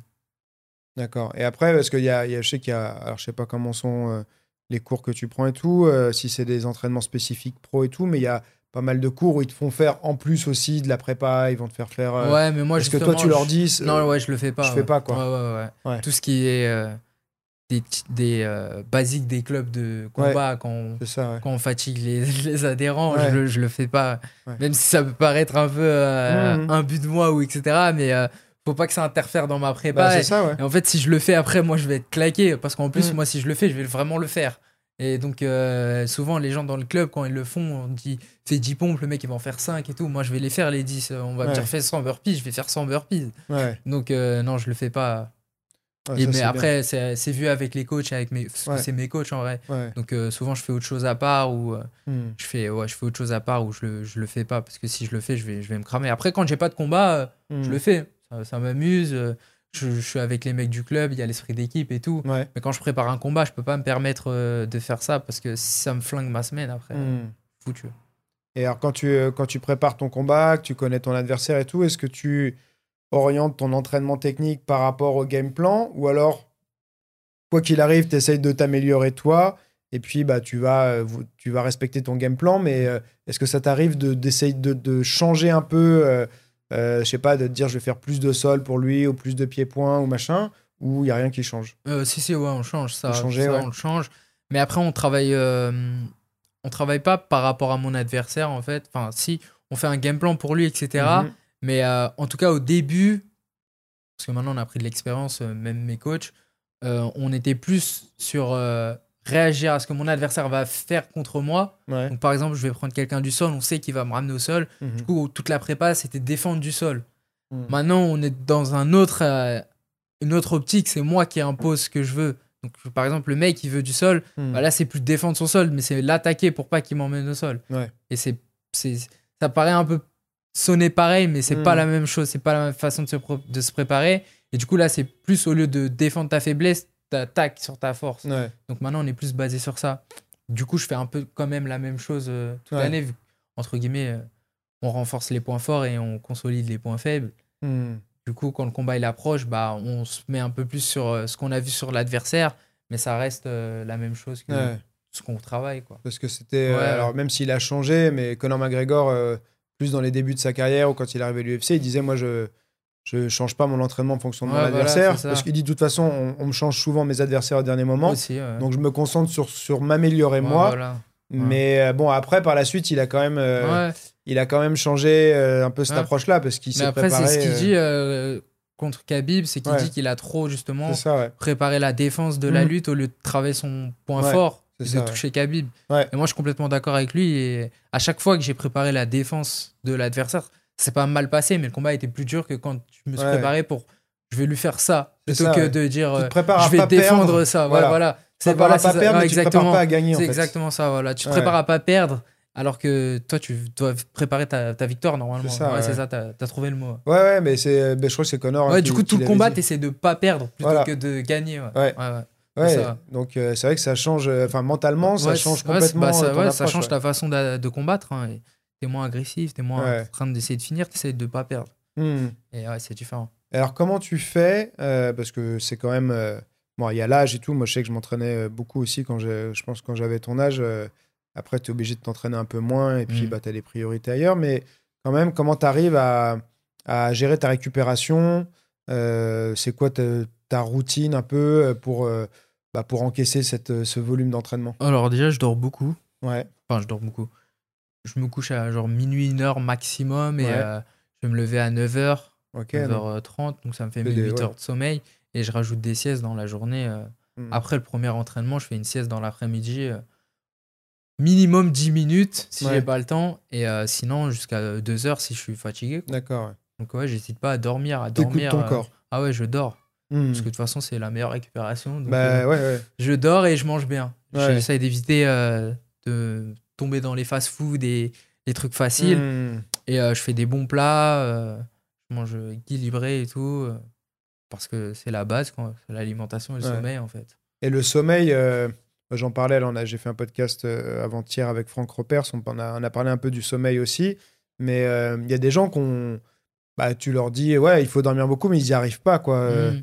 Toi, as des, est-ce que tu as, toujours réussi à, dormir sans problème ou est-ce que tu as des, des, astuces un peu pour. bah, déjà, il y a une période où j'étais vraiment fatigué, du coup, quand je travaillais et que je faisais les, mais euh, mes cours en même temps, euh, franchement, je faisais même des siestes de 5 minutes. Quand. Ah, je me posais 5 minutes, je dormais, micro-sieste et c'était reparti pour une heure. Hmm. Et euh, non, j'ai jamais eu trop de mal à dormir. Et après, au pire, s'ils n'arrivent vraiment pas à dormir, les gens, il y a la mélatonine qui est bien comme complément. Et tu n'es pas dépendant à la mélatonine, donc tu peux hmm. arrêter n'importe quand. Et ça, vu que c'est l'hormone de sommeil, ça aide beaucoup. Parce qu'en fait, maintenant aussi, avec les écrans et tout, on s'envoie hmm. plein d'infos. Et des fois, on il fait trop chaud dans notre chambre, il y a, y a, la télé, le téléphone et tout. Et, le soir, c'est pour ça que tu es complètement réveillé, parce que ton corps, il croit qu'il fait encore jour. quoi. Moi, je sais que chez moi, il n'y a pas de télé dans ma chambre. Et, euh, c'est bien. pas de télé, le chauffage, il est pas trop chaud, du coup, il mm. fait frais. Et euh, c'est le mieux pour dormir. Et euh, après, les écrans, je, comme tout le monde, je regarde des séries et tout le soir. Mais en général, j'arrive à bien m'endormir. Et si je sens que je suis vraiment pas fatigué, je prends de la mélatonine pour me forcer à dormir. Et et ce que je fais, c'est quand je me mets dans le lit, je, je sors pas du lit, quoi. Même si j'arrive pas à dormir, je sais pas si c'est une bonne idée de te lever et d'aller regarder un truc euh, pour passer le temps, pour t'endormir, mmh. quoi. Faut forcer et ton corps, à un moment, il va, il va envoyer ce qu'il faut pour que tu dormes. Mais euh, la mélatonine, c'est la meilleure solution que j'ai trouvée pour l'instant. Euh. T'as déjà testé du CBD ou pas? Non, jamais, pas encore. non. C'est pas mal aussi. Hein. Moi, j'ai testé. Moi, j'ai eu beaucoup de problèmes de sommeil et tout. mais c'est vrai que voilà, je, je le disais l'autre jour aussi, mais j'ai un bébé là de, de ah bientôt 11 mois, donc euh, ça se passe bien, mais tu dors quand même moins bien et tout. Et c'est vrai que tu vois. la même chose avec mon chiot. Ouais, voilà. Ouais, moi j'ai un chien aussi. mais ça a duré moins longtemps. Ouais, c'est ça. C'est un peu plus rapide.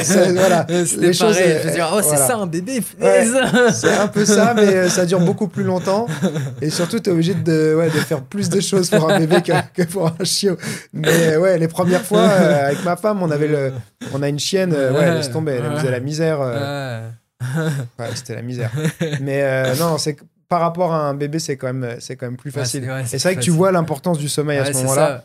Tu as plus de mal à récupérer, mm. euh, tu, tu, percutes moins bien dans, la tête, euh, tu commences à avoir des douleurs qui apparaissent un peu de partout, tu essaies de continuer à t'entraîner pareil, mais c'est plus dur et tout. Là, en plus, euh, bah, juste pendant que j'étais en train de venir, j'étais en train de me faire livrer un nouveau matelas. Là, je teste une marque qui s'appelle Vaudou Sport.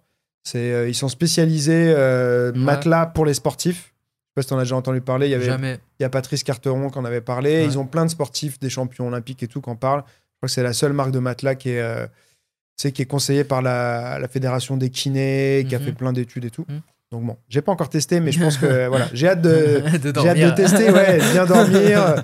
voilà, il y, a, en tout cas, il y a pas mal de promesses intéressantes avec leur matelas, mais ouais, la récupération, euh, le, le, sommeil, si t'as pas ça, tu pourras faire plein de trucs autour, mais je pense que si tu t'as pas le sommeil, déjà, ça, ça marche pas, quoi, tout le reste, quoi.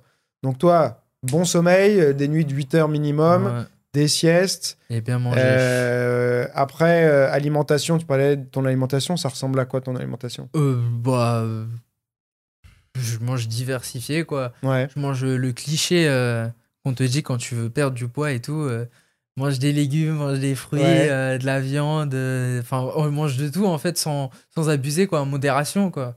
Genre, si j'ai envie d'une pizza, je vais la manger, mais euh, sinon, j'essaie de manger du riz, du riz complet, du riz blanc, parce que y a, hmm. les deux sont bons. du, même du pain de mie, je vais en manger, du pain, mes légumes, des carottes, des brocolis, du poulet, du steak. je mange de tout, du poisson, du saumon. Hmm. D'accord. Et tu, euh, bah, de toute façon, quand tu fais tant d'heures d'entraînement, je pense que ton corps, il, brûle, euh, ah il brûle un peu les calories que, tu lui donnes. Donc, euh, mais après, c'est plus en termes de santé, de performance, tu vois, que c'est important. Ça, Parce que tu pourrais très bien, à mon avis, manger du, du fast-food tout le temps et tu brûlerais tout, mais en termes de santé, tu serais moins bien. En termes de perf et de santé, je serais pas au top, au top, quoi. Ce serait pas ce qu'il faut pour le corps, pas le bon carburant. Et comment tu t'organises alors pour réussir à. Tu fais quoi Trois repas de collation, un truc comme ça, ça Petit déj, collation, petit euh, déjeuner, collation, et repas. Ouais. Ok. Et euh, euh, c'est pas toujours évident de, de tout se préparer. Bah ouais, au début c'était, enfin au début, c'est un peu relou des fois, mais souvent ce que je faisais à manger le soir, je le mange le midi. Ouais. Et après le soir je refais autre chose, etc. Fais du batch cooking comme ils disent en anglais. Tu fais des des trucs pour moi, je plusieurs fois et moi, tout. ouais. j'aime bien manger souvent la même chose. Hmm. Je pourrais manger la même chose tous les jours, ça me Ouais. dérangerait pas. ouais. Je suis pas, je suis pas chiant sur Ouais. ça. Mais maintenant, j'ai une petite aide en plus. J'ai un partenaire, euh, Season s'appelle, et Mhm. j'ai des plats préparés qui arrivent chez moi euh, toutes les semaines, Ouais, tous les samedis. Et j'ai deux plats par jour. Du coup, euh, j'ai mon repas du midi et du soir. ça c'est Et cool. euh, c'est- varié du coup, parce Mm. que c'est un cuisinier qui s'occupe du truc. Et euh, en plus, c'est du bio, du circuit court et tout. Du coup, c'est de la bonne qualité. Et là, euh, là, pour le coup, je mange vraiment, vraiment diversifié. Là Hmm. des trucs que j'aurais jamais fait euh, moi-même quoi des, des trucs de potiron de la purée de carottes des, Ouais. des trucs compliqués un peu à faire C'est quoi. ça, ouais. et euh, du coup là je mange vraiment de, de tout du merlu du saumon des il y a des poissons que je connaissais même pas des, des châtaignes des, des trucs que j'aurais jamais fait du coup là je, pour le coup je mange vraiment vraiment de tout et c'est très intéressant nutritionnellement parlant euh, les, pour les mi- la micronutrition et tout Ouais. euh, tout- tout- toutes les vitamines que, que je mange en ce moment et tout, c'est top pour la récupération. Ouais. Bah, eux, c'est ouais, j'ai regardé euh, justement, je suis déjà tombé sur leur site, ils ont une gamme athlétique, je Ouais, crois là. ça, euh, Elle vient de sortir. ouais. Et moi, je trouve ça bien. Alors après, Mm. c'est pas pour tout le monde en ça, termes de budget. Ouais, c'est ça. En termes de budget, ça dépend vraiment de comment tu tu, prends, peux te permettre ou pas. Si tu veux toute ta semaine ou juste 3-4 Ouais. repas.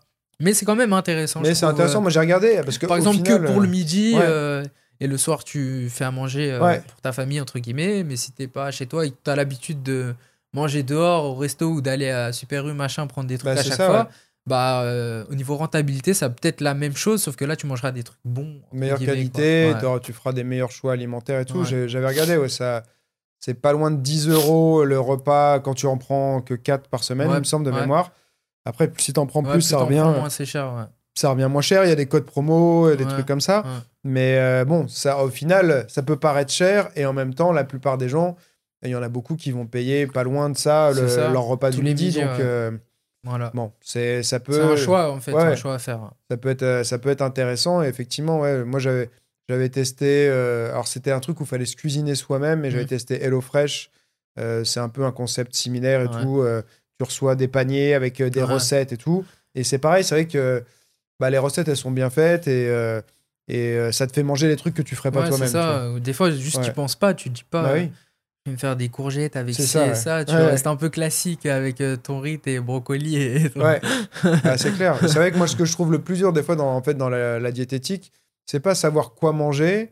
C'est euh, déjà, euh, alors si toi tu dis que t'es pas difficile, c'est bien, tu vois, mais c'est Enfin, de- avant, j'étais vraiment Ouais. difficile. hein. Ouais, c'est c'est les cuttings et les régimes qui m'ont fait Ouais. changer parce que j'ai compris la famine. Mais euh, avant, j'étais difficile. Hein. Fallait pas me sortir des légumes et tout. hein. Je mangeais que des pâtes, du riz, euh, de la viande et voilà. C'est bon, laisse-moi tranquille. C'est pas, c'est pas évident hein, de s'y mettre, mais c'est vrai que si t'as des trucs presque imposés, tu vois, moi des fois ça. je prends l'exemple, j'en parlais d'un chien, ma chienne c'est un, un petit staffy et tout, elle est sèche, musclée, machin et tout, et en fait, euh, je- des fois je réfléchis, je me dis, bah ouais, mais en fait, elle, elle a pas le choix, Ouais, c'est ça. elle mange que ce qu'on lui donne, euh, toute la Elle journée. mange pas de ouais. fast-food, elle Ouais. fait de l'activité. Elle fait de l'activité, ouais, moi je l'emmène dans mon Ah, club, ah. elle a un pneu qu'on n'arrête pas de lui lancer tout le temps. Donc, du coup, son entraînement, c'est elle fait genre 100, Ouais, 100 sans 200 sprints par jour, tu vois. Et donc, euh, bah, tu vois, t'as une bonne alimentation, tu fais 200 sprints par jour, bah, Ah t'es en ouais. forme. Ah ouais, c'est ça, ouais, c'est Ouais. con. T'as un hein. corps d'athlète, tu vois. Et c'est vrai qu'en tant qu'humain, souvent, bah, t'as. Euh, facilité. ouais, euh, si t'as pas passé une bonne journée, tu vas vouloir euh, Ouais. compenser avec un truc et tout, t'as tes envies, tu vois. ça. Et c'est vrai que bah, avoir un chef à domicile, euh, c'est souvent pas à la portée de, de, de, tout la- le monde, de ouais. tout le monde, même de peu de gens. Mais les trucs comme Season et tout, ça. ça. peut être une alternative. C'est presque comme si t'avais un chef, quoi. En plus, j'ai pas le choix, entre guillemets, parce que je vais pas faire du gaspillage Bah, et jeter ça, le plat, quoi. Du coup, Exactement. le plat, il est chez moi, je me dis, bah, je vais le manger, je vais pas sortir oui. manger euh, un grec ou McDo ou je sais ça. pas quoi, parce que le plat, là, il est là, et après, je vais pouvoir le jeter. De coup, un, tu bah manges. oui. de un, tu gaspilles. Et de deux, de toute façon, vu que le truc, il est là, il est prêt, t'as juste à le mettre dans le micro-ondes ou dans Ouais, le four. C'est aussi la solution euh, la plus facile. C'est ça. ouais. Donc, euh, ouais. c'est bon en plus, du coup, euh, je me ouais, bah. Ouais, moi je vais voir, je suis en train de me tâter pour tester, euh, tester ça parce que moi c'est souvent la galère. Des fois j'essaie de me préparer des trucs à l'avance, mais à chaque Ouais. fois que je me prépare pas, Ouais. euh, Ouais, après, c'est. tu vois, tu sais, Ouais. enfin, moi je- j'essaie de m'entraîner surtout les matinées maintenant. Des fois je m'entraîne et tout, je donne des cours après. J'ai une dalle et quand t'as une dalle, c'est là où t'as. Là- pas envie si t'as rien de préparé chez toi, C'est mort. ouais, moi je regarde mort. et je prends un. Deliveroo, un truc machin. normal, bah. Et, euh, tout le monde pareil. et là tu manges mal, tu vois, des fois. ouais, c'est ça. Surtout c'est- si t'as vraiment faim et que. Tu, tu tombes sur le truc, ah, ce petit burger. Ouais, c'est ça. bah ouais. Attends, tu ouvres euh, Uber Eats ou Deliveroo et tu vois tous les trucs, les burgers, les Et puis pizzas. même les restos, les machins, Ouais. ils, ils savent que les gens, c'est ce qu'ils veulent. Du coup, c'est ce qu'ils proposent et ce qu'ils mettent en avant. Il n'y a pas encore de, de chaîne ou de trucs euh, bons, entre guillemets, où ça Hmm. Va être euh, fitness et tout. C'est ça, ouais. En France, on est un peu en retard On sur a ça. du ouais. mal. ouais. Quand tu J'étais en Bulgarie, moi, Ouais, et ben ils sont vachement en avance sur ça.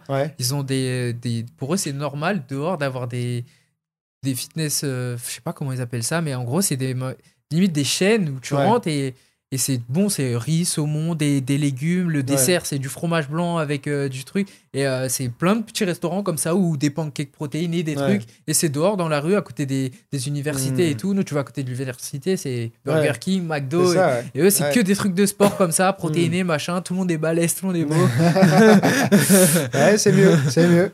Et euh, j'ai vu que tu avais, je regardais ton Instagram, tu as été t'entraîner à SBG en ouais, Irlande SBG, ouais, aussi, je suis allé plusieurs fois. Je suis allé 4, fois, je crois, maintenant. T'as pensé quoi de- du club là-bas? Euh, franchement, ils sont super euh, accueillants. Ils sont... Ouais. Et en fait, ils ont, euh, John, il a une, une politique où il accueille tout le monde dans son club. Ouais. Et si t'es pro, bah, tu t'entraînes avec les pros.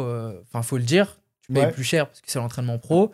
Mais euh, c'est pas genre, euh, il a un entraînement pro pour euh, les mecs du SBG Ouais. et un entraînement pour les touristes qui, viennent. ouais. Genre, si tu viens dans son club et que t'es pro, tu vas t'entraîner avec lui, avec euh, les pros qui sont là et tout. Euh, si Connor il vient, bah, tu t'entraînes avec Connor et tout, tu vois.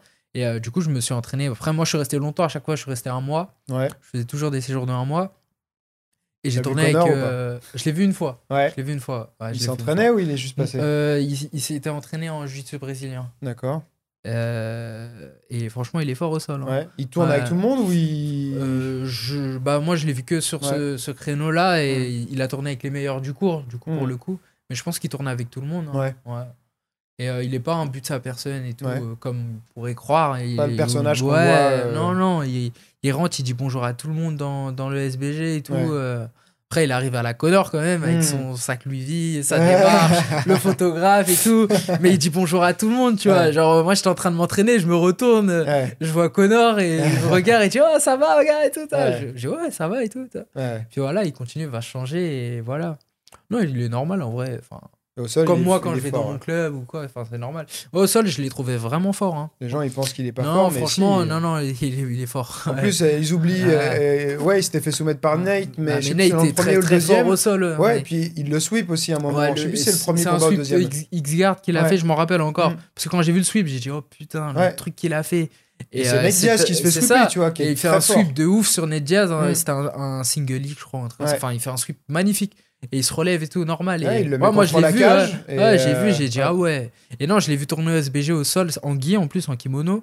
Euh, Ah, il est- tourne aussi en kimono. Ouais, ouais, il est, bah, il est ceinture marron. Et je l'ai vu tourner avec un mec avec qui j'ai tourné. Hmm. Et euh, il est fort. Et, et, Connor, euh, bah, il était au-dessus, là, quoi. Largement presque. Enfin, largement. Je sais pas si c'était largement, parce que Hmm. je regardais pas non plus à 100%, mais vu il, est- dominait. il dominait, quoi. Donc, enfin, c'est un super striker et il a un bon niveau au sol. Après. euh, C'est clair, si tu le compares au top du top, on parle quand même Hmm. du niveau UFC. Ouais, bah, On dit pas que c'est le meilleur euh, au monde, mais les gens, il y en a qui pensent que c'est une quiche au sol. Il y en a, ils pensent que eux-mêmes ils peuvent le battre Ouais. au sol. Mais gens, là, on parle hallucinent. de comparer euh, un Mm. combattant UFC à un autre combattant UFC. Donc, Bah oui. le- tu parles de deux monstres. Et bah, Mm. t'en as un qui c'est un monstre au sol, mais Connor ça a été un monstre en striking. Ouais. Mais ça reste pas moins un monstre au sol contre Mm. euh, quelqu'un de lambda entre guillemets quoi. Euh, c'est non ouais, je l'ai vu, il était très fort au sol en tout Du cas. coup, toi, t'as été là-bas parce que t'aimes aimes le style de Connor et tout Euh, non, pas, non, non, pas euh, spécialement. John C'est juste que je voulais, non, non, je voulais faire un, un camp entre guillemets, enfin aller dans voir euh, ce qui se passe ailleurs, Ouais. euh, comment ça s'entraîne ailleurs. De base, je voulais aller au Tiger Muay Thai Ouais, en Thaïlande, Phuket. ouais. Phuket. Mais euh, je me suis blessé. Du coup, quand je me suis fracturé la mâchoire, je devais y aller genre euh, trois jours après. Hmm. Et je me suis fracturé la mâchoire. Ouais. Du coup, euh, Mauvais timing. euh, vo- euh, le voyage était râpé. Ouais. Et euh, du coup, l'année d'après, bah, je suis allé au, au SBG, vu que c'est le truc Ouais. le plus près, entre guillemets, le plus connu. Hmm. Et juste pour voir bah, comment ils s'entraînent là-bas, pour comparer mon niveau à l'élite, entre guillemets, d'Europe, quoi. Ouais. Voir, voir où j'en suis, quoi. Et bah, j'ai bien fait d'y aller parce que j'ai pris confiance en moi de, de fou, quoi. Je suis Mm. allé là-bas, je tournais avec des mecs qui étaient à l'UFC, des mecs qui sont au Bellator, des mecs qui sont en tête d'affiche, des mecs invaincus et tout. Et euh, il y en a, j'étais meilleur qu'eux. Ouais. Il y en a, j'étais kiff-kiff avec eux. Mais il y en a aucun qui m'a, entre guillemets, euh, roulé dessus, quoi. Ouais. Il y en a aucun, je me suis dit, ah non, j'ai pas le niveau. Ouais. Je tournais, c'était euh, comme quand je suis à l'entraînement en Hmm. France, quoi. Il y a les jours où j'étais meilleur et Ouais. les jours où j'étais un peu moins bon, mais j'ai pas vu de différence entre eux et moi, quoi. Et là, je me suis dit, bah, Ouais. si lui, il est à l'UFC, lui, il est au Bellator ou machin, bah, moi aussi, je peux aller. Ouais, tu peux, ouais. Ouais, j'ai le niveau, quoi. Hmm. Et les- Des fois, les- c'est un peu en France, on, se- on se- Ouais. on se rabaisse, quoi. On se dit non, on n'a pas le niveau, on est des Français, on n'a même pas de MMA et tout. Je suis allé là-bas, j'ai regardé, Ouais. j'ai tourné. Et c'est pas, j'ai fait un entraînement, je suis resté un mois tous les jours euh, avec John, machin et Ouais. tout. Et euh, après, j'y suis retourné parce que c'est un bon club, même s'ils ont tous euh, une grande gueule, entre guillemets, euh, après quand ils combattent. Mais ça, c'est leur style. hein. Irlandais déjà, c'est irlandais de d'être Mm. comme ça. Ouais. Et euh, puis, c'est leur style. Je pense qu'ils aiment bien euh, quand même reproduire ce que Connor il a fait. Ouais. Du coup, euh, c'est plein de petits Connors. et, euh, et ils parlent sur les réseaux et tout à la pesée. avec- c'est un peu. C'est leur façon de se mettre dans le combat. C'est un adversaire, le mec. Euh, après, quand t'es dans le club, tout le monde est gentil, entre guillemets. Enfin, chacun a sa façon d'être, mais il n'y a pas de méchant là-bas Ouais. qui m'a. qui met, euh, je me suis dit, ouais, non, lui, c'est un connard, quoi. C'était Ils vraiment. t'ont bien accepté. Ouais, tout le monde m'a accepté, ouais. tout. Pourtant, genre, toi, s'il y a un jour, demain, dans ton club, il y a un mec qui vient que tu connais pas, tu vas être un peu, un peu Mm. froid, un peu distant, quoi. Moi, j'ai pas ressenti ça, en tout cas pas de John, tu vois. Il Mm. m'a il m'a direct montré des trucs, entre guillemets. Puis après, il a vu que quand même, je suis resté un mois. Après, je suis revenu, je suis Ouais. revenu. Et maintenant, euh, maintenant, quand je vais là-bas, c'est. Je vais pas dire c'est ma famille, mais Mm. je les connais bien, quoi. Je, je connais leur prénom, ils connaissent mon prénom. Déjà, Ouais. juste ça, tu vois, c'est Bah c'est déjà bien quand tu vas dans une autre équipe et qu'on te connaît, quoi. Tu- Quand Bah oui. J'arrive, on dit ah, ça va Morgan et tout, Ouais. tac, t'as combattu et tout. Sur les réseaux, on se suit, on, s'envoie des messages. Bah là, samedi, quand j'ai gagné, John, il m'a envoyé un message, tu vois.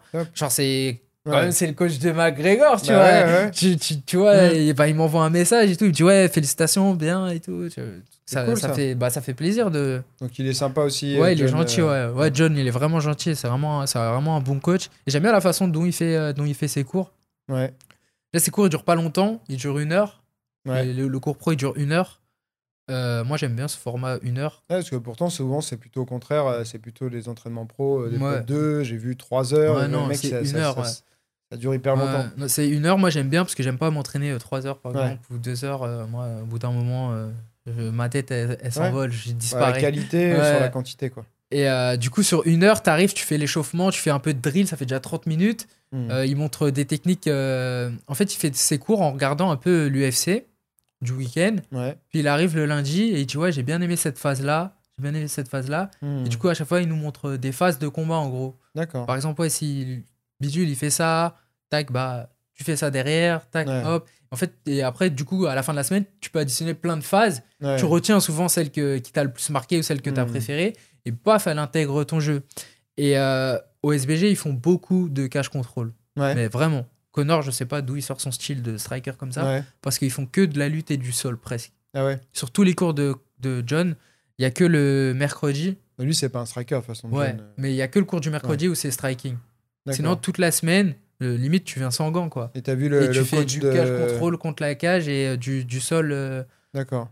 du, ouais, du sol. Le coach de... De striking. De, striking, là, c'est euh, Euh, Ouais, bah, euh, je l'ai pas, je l'ai pas vu beaucoup euh, Ouais. parce qu'il a, il a ouvert son club, son SBG à lui. euh, Ah ouais? Il est plus euh, là-bas? Non, il est plus euh, coach de striking au SBG Ok. Ireland, c'est plus lui et du coup, euh, je, non, je l'ai pas, j'ai pas, je crois que j'ai pas fait de cours avec lui, j'ai pas fait de cours avec lui. Ça veut dire que toi, t'étais, euh, tu t'es senti supérieur en pied-point ou pas? Le, le en niveau là-bas, ouais, en. France, on est vraiment incro- bah, c'est une bonne en France, nation. on est fort, on est fort en pied-point. Euh, c'est la, je pense, je crois que c'est, enfin, je sais pas si c'est toujours En le MMA, cas, je mais on pense est, qu'on est les meilleurs. hein. ouais, et en, en Muay Thai, on est la Voilà. troisième nation, je crois. Voilà.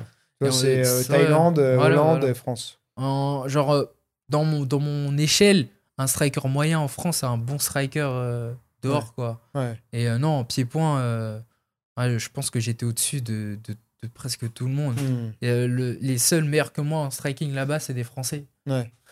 Et euh, il y avait, t'avais d'autres Français là-bas alors. Euh, Il y a Azael qui est là-bas, ouais. Azael euh, Al-Jaroui. Je sais pas s'il écoutera ce podcast, mais Ouais, il est très fort. Tu pourras lui envoyer. Il est très fort. Il est très fort, il a 20 ans, Ouais. il est encore amateur, il pas. prend son temps. Ouais. Ah, C'est pour ça que tu le connais pas. Il est en. Irlande depuis genre euh, déjà 3-4 ans presque, avec John et tout, et il s'entraîne que là-bas tout le temps.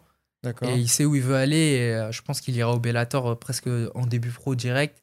Et il est vraiment en, en striking, il a fait du kick et tout. Euh, Il Mhm. a fait les équipes de France, les machins. Il a beaucoup de combats en, en Muay Thai, en pro en Muay Thai et tout, etc. Ouais. Il met plein de KO. euh, Enfin, c'est un striker de ouf. Ouais. Et là, il fait sa transition avec le MMA depuis déjà pas mal d'années, tu vois. Donc, il va arriver, ce sera un combattant de MMA. Là, il fait un peu de, de IMAF et tout, de trucs euh, amateurs. Il est fort. Et c'est un, Français. Mhm. Il y, a- il y en a un autre Français aussi. Et euh, ouais, je crois qu'il y a que deux Français. Après, Après, sinon, l'équipe, elle est euh, pas que irlandaise. Il y a des Ouais. Portugais et tout. D'accord. C'est un peu cosmo- cosmopolite là. Ouais. Et accueille tout le monde, c'est. tu c'est disais, cool. euh, c'est un, une heure, euh, une heure, une fois par jour. C'était quoi le- le- les entraînements Euh, en gros, il y a un planning avec euh, toutes, les, toutes les classes. Mhm. Donc, euh, tu, tu vas avoir striking débutant, striking intermédiaire, striking confirmé, etc. Et t'as tous les midis, t'as le cours pro de MMA de John. Ouais. Et après, les pros, ils choisissent les cours qu'ils font D'accord. à côté, tu vois. Entre guillemets, tu- là-bas entre guillemets, ouais. t'en, faisais beaucoup des cours bah, vu que j'ai que ça à faire, entre guillemets, Ouais. quand je vais là-bas, euh, je faisais deux cours par jour, voire trois. Je faisais le, le cours pro tous les midis. Mhm. Et souvent, le soir, je faisais du striking ou du sol. Ouais. Et euh, mais euh, genre, c'est vraiment. Genre, tu sens vraiment qu'il y a des gens qui font que du striking, tu vois, Ouais. et des gens qui font que du sol, qui vont aller que sur les cours de striking. Mhm. Du coup, ça fait des bons niveaux à chaque cours, en Ouais, fait. Tu vois, si tu vas au cours euh, confirmé euh, grappling, euh, ça, va être, euh, ça va être du lourd. Et tu vas au Mm. cours confirmé striking, ça va être que des mecs qui font de la boxe taille et, Ouais. et du kick. Du coup, Mm. c'est- cool de, bah, de pouvoir faire avec des spécialistes de chaque discipline. Et après, le midi, tu fais ton cours pro avec tous les cours, avec tous les pros de MMA de John. Et euh, ça, ça te fait une bonne semaine. Quoi. D'accord. Et tu disais, donc il fait une demi-heure échauffement, Ouais, drill par demi-heure, rapport à tout drill, ça. Et etc. après, il y a du sparring. Et ouais, euh, après, c'est 30 minutes de. euh, 30 minutes 25, c'est 5 x Ouais. 5 à chaque fois. ok. de euh, positionnel. Ils appellent ça positionnel. En gros, c'est euh, contre la cage. Il te met dans une situation, c'est ça en, en, en gros, t'es dos à la cage. Et c'est soit tu fais 5 minutes avec le même, Mhm. tu vois, donc euh, t'es à, t'es à deux et t'attaques, tu le retournes, etc. Tu fais 5 minutes, si ça sort du mur, ça continue en, en grappe, etc. Lutte, ça se remet au mur. Ou sinon, c'est euh, pareil contre la cage, Mhm. 5 x 5, sauf que là, tout le monde tourne sur toi pendant 5 minutes. D'accord. Tu vois, il y a une ligne qui se met, t'es au mur, et le but c'est qu'ils te mettent au sol et qu'ils te contrôlent, etc. Et toi, c'est que tu t'échappes du mur et, ou que tu reprennes un, un contrôle. Mhm. Et ils font ça tous les cours. Ah ouais, Tous les cours, c'est ça le, le sparring, positionnel et machin. d'accord. Beaucoup de cage. Et c'est. euh, Et moi, avant d'aller ouais. là-bas, j'avais jamais pensé que genre c'était vraiment une dimension du combat, le cage Mhm. contrôle. Et ça m'a fait progresser, mais énormément, ça. Cette, Ouais, cette, euh, juste déjà de rentrer ça dans mon jeu, ouais. j'ai gagné euh, pas combien d'années d'expérience euh, juste en, en, en ayant fait mon voyage, en étant allé Ouais. un mois au SBG. J'ai appris un- une nouvelle ère dans, dans Ouais, ma Parce discipline. quoi. discipline à part Ouais, c'est ça, quoi. Ouais. Je me suis dit, putain, mais quel con, j'ai jamais pensé, quoi. Mhm. Pour moi, le grillage, c'était juste un, un Ouais. truc qui me bloque. En fait, t'as tout un travail que tu peux faire et si t'es pas un bon lutteur, tu peux devenir un lutteur de ouf contre la cage. Mhm. Et euh, du coup, euh, bah, là-bas, euh, j'ai appris beaucoup de trucs parce que c'est presque une spécialité euh, de- du SBG, j'ai envie de dire. Ils sont vraiment forts parce qu'ils font que ça contre la cage. Du coup, là-bas, j'ai j'ai fait un jeu autour de la cage que maintenant j'utilise en combat. Là, je l'ai utilisé samedi. Ouais. Mec, je lui mets la pression de ouf contre la cage. Et contre la cage, euh, il y a, tout- il y a comme au sol un, un jeu où tu- Mm. je fais ça, il va faire ça. Tac, hop, là, je sais que je vais le ramener au sol, que je vais prendre son dos. Ouais. que- Tu utilises le rebond de la cage. Si c'était contre un mur, ça, ça ferait pas Ouais, pareil, non Par exemple, aussi, il y a, Ça marche le rebond de pareil la ou- cage, mais euh, ouais, non, bah, non, un mur, contre un mur, tu peux, Ouais. t'auras pas.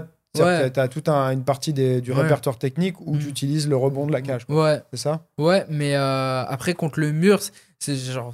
Enfin, le mur ou la cage, Mm. tu peux vraiment utiliser. euh, en fait, vu que tu le bloques contre le, contre le Ouais. mur, entre guillemets, ton adversaire, déjà, il y a, des fois, on s'en rend pas compte, mais celui-là qui est bloqué, il perd le combat. Donc, toi Mm. qui es sur lui, souvent, quand on est contre la cage, on se sent en sécurité. Et du coup, il y en a, ils vont rester là 4 minutes en se disant, ouais, il se passe rien, mais je perds pas. Mais en Mm. vrai, de vrai, tu es en train d'être contrôlé par l'autre. Et si tu te sors pas d'ici, en plus, c'est compliqué de sortir du mur si tu sais pas ce que tu dois faire. Tu vas perdre ton combat bêtement euh, collé contre la cage et les arbitres Ouais. ils séparent rarement contre, le, contre la cage. Ouais. Et, euh, et j'ai trouvé ça hyper malin de, de la part de John de faire travailler Mm. ça. quoi. Du coup, j'ai appris à ramener au sol du mur ou, ou à prendre des, le dos, à faire, à faire, faire des erreurs à mon adversaire. Des trucs que j'aurais jamais fait euh, si j'avais pas été au SBG. Quoi. Ou que j'aurais vu, mais j'aurais pas appris la technique, quoi, vu qu'en France, on n'a pas de gros spécialistes Ouais. sur ça. Et, euh, et, là, avec eux, j'en ai, vu énormément sur, sur ça. Quoi, ça veut dire ils font pas de, de, sparring, euh, départ au centre de la cage euh, Ça, c'est une fois par semaine. En gros, si tu as un combat prévu, mhm. ils prévoient genre des vrais sparring où tu viens, tes petits gants, le casque, protège tibia, mhm. tu vas dans la cage, parce qu'ils ont une vraie cage, tu vas dans la cage et tu as ton 3x5 avec l'arbitre, c'est John. Et tu fais ton 3x5 avant le cours pro souvent. Du coup, ça, un moment dans la semaine, euh, par exemple, John il dit euh, euh, Ouais, bah, Brian et truc, vous allez faire hmm. sparring, parce que Brian il combat Motak, et tu fais ton, ils font leur sparring dans la semaine. Du coup, c'est un vrai sparring. Ça tourne dur ou? Ouais, c'est un combat, quoi. C'est un combat, c'est cage, arbitre, et, hmm. et ça s'envoie dedans. Et j'ai trouvé ça super aussi, parce que du coup, c'est un. C'est vraiment un combat, quoi. Enfin, hmm. tu fais ton combat dans ta semaine. Et sinon, tout le reste de la semaine, ils prennent pas de coups au moins, tu vois. John, il aime pas trop ça, je pense j'avais lu des trucs, j'avais vu, il, il disait qu'il est pas trop pour les de prendre des coups à tous les jours quoi. Du coup, c'est pour ça que pendant le cours pro, en vrai, on fait beaucoup de cash control et de trucs et que c'est que le mercredi le sparring, enfin le striking, parce que là, tu es obligé de prendre des coups quand tu fais du striking. C'est ça, il avait une phrase, il disait, c'était en anglais, upgrading the, the software without, without damaging the hardware. Donc c'était, ça. Euh, grosso modo, améliorer euh, ton processeur sans, sans, abîmer. Sans faire de euh, damage. voilà ton corps quoi. Et c'est vrai que c'est parce que tu me parlais de Tiger Muay Thai. Alors moi je suis jamais allé à Tiger Muay Thai. Par contre, sais pas si tu regardes des fois les, les tryouts, les, les trucs qu'ils font. Euh, T'as même des vidéos, des, les, les, sparring des pros et tout. Euh, ah ça se rentre dedans. Ouais, c'est euh, easy. Enfin, moi je trouve que c'est pas très intelligent cette manière de s'entraîner. Après je suis pas un combattant pro, mais euh, mon avis sur ça, tu vois. On a, il y a, bah voilà, il y a eu un boxeur qui est mort encore il y a pas longtemps et j'ai vu que c'était il y a à peu près en pro, hein, il me semble, mm. Euh, une dizaine, 10 euh, à 13 box, en, juste en boxe anglaise, 10 à 13 morts par an chez les pros. tu vois euh, alors, c'est sur le, nombre de combats qu'il y a, c'est pas beaucoup, mais c'est quand même toujours ça.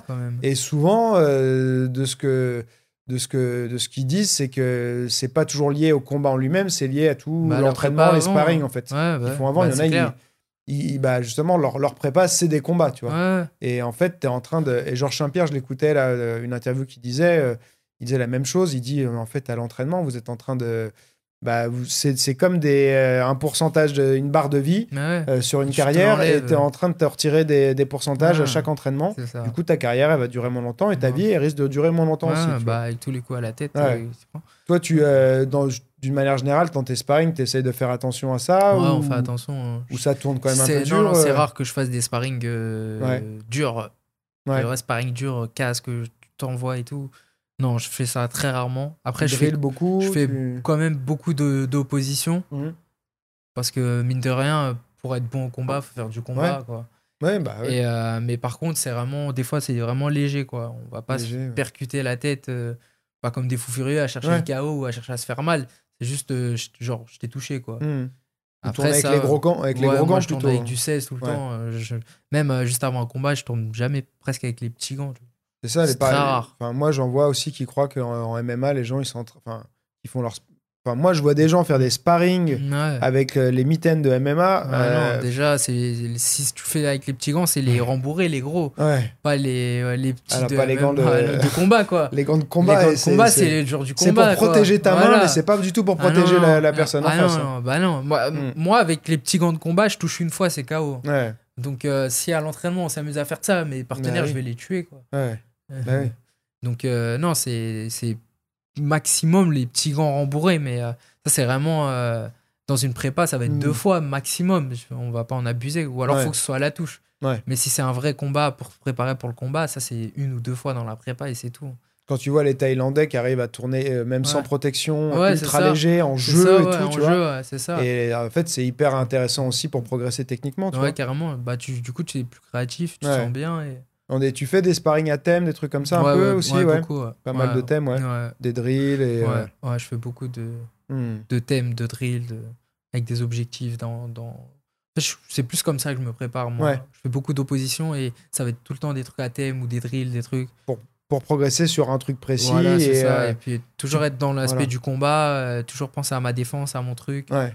Et surtout, je trouve que ce qui est bien, c'est quand tu es sur un thème ou un drill, un truc comme ça, Là, tu peux mettre vraiment de l'intensité. Il y a l'effort, mais c'est vachement, c'est vachement plus sécure. Ça, euh, tu risques beaucoup moins de te faire mal parce que c'est quand même cadré, tu vois. Du coup, tu reproduis un peu l'intensité d'un combat, mais pas, c'est pas comme un vrai combat parce que tu sais plus ou moins ce qui va se passer, tu es dans un cadre, mais tu as quand même, tu vois, l'engagement. C'est ça.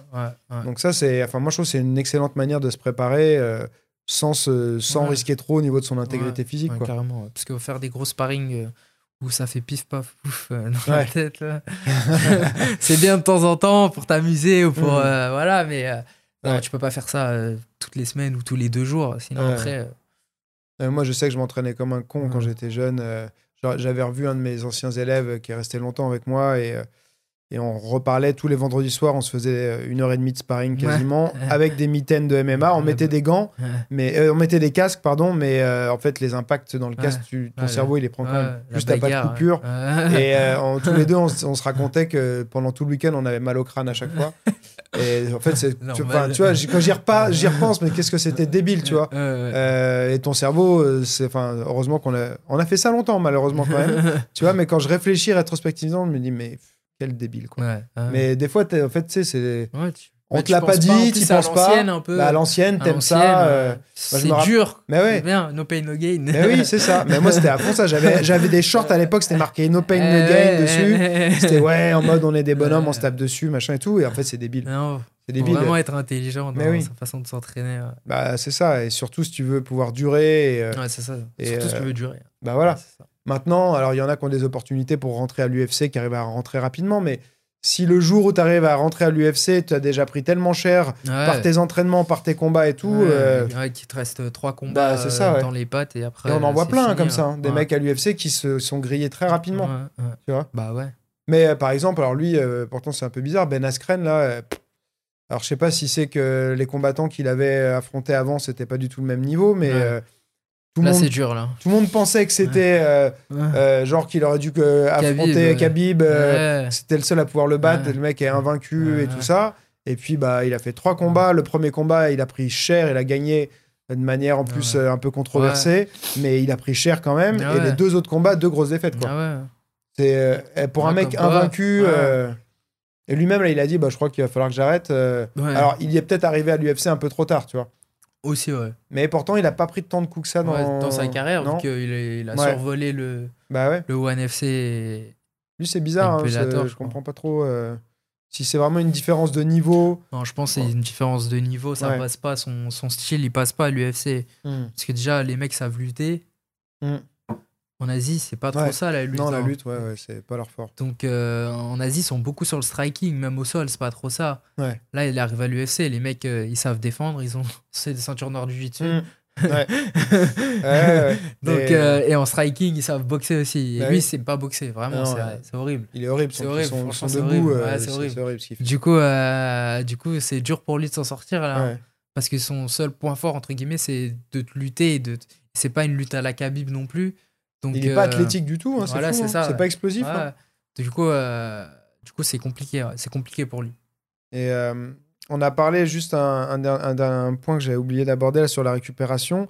Est-ce que tu fais beaucoup d'étirements, des automassages, des trucs comme ça ou pas du tout? Ouais, les automassages et de la mobilité. La mobilité. mobilité, je fais 20 minutes par jour presque. J'essaye. J'essaye. Ça, tu fais quoi quand ça va parce que je sais que Rémi, il, faisait du. Euh, moi, j'avais fait la formation instructeur sur ça, mm. sur le FRC, là, mm. les, tout ce qui est. Euh, je sais pas si tu faire les trucs qu'ils appellent CARS. ouais, euh, ouais, j'en ai fait, j'en ai fait. Mais après, sinon, je fais, je fais des, des, routines, entre guillemets. J'ai une application que j'utilise qui s'appelle GoWOD. GoWOD Ouais.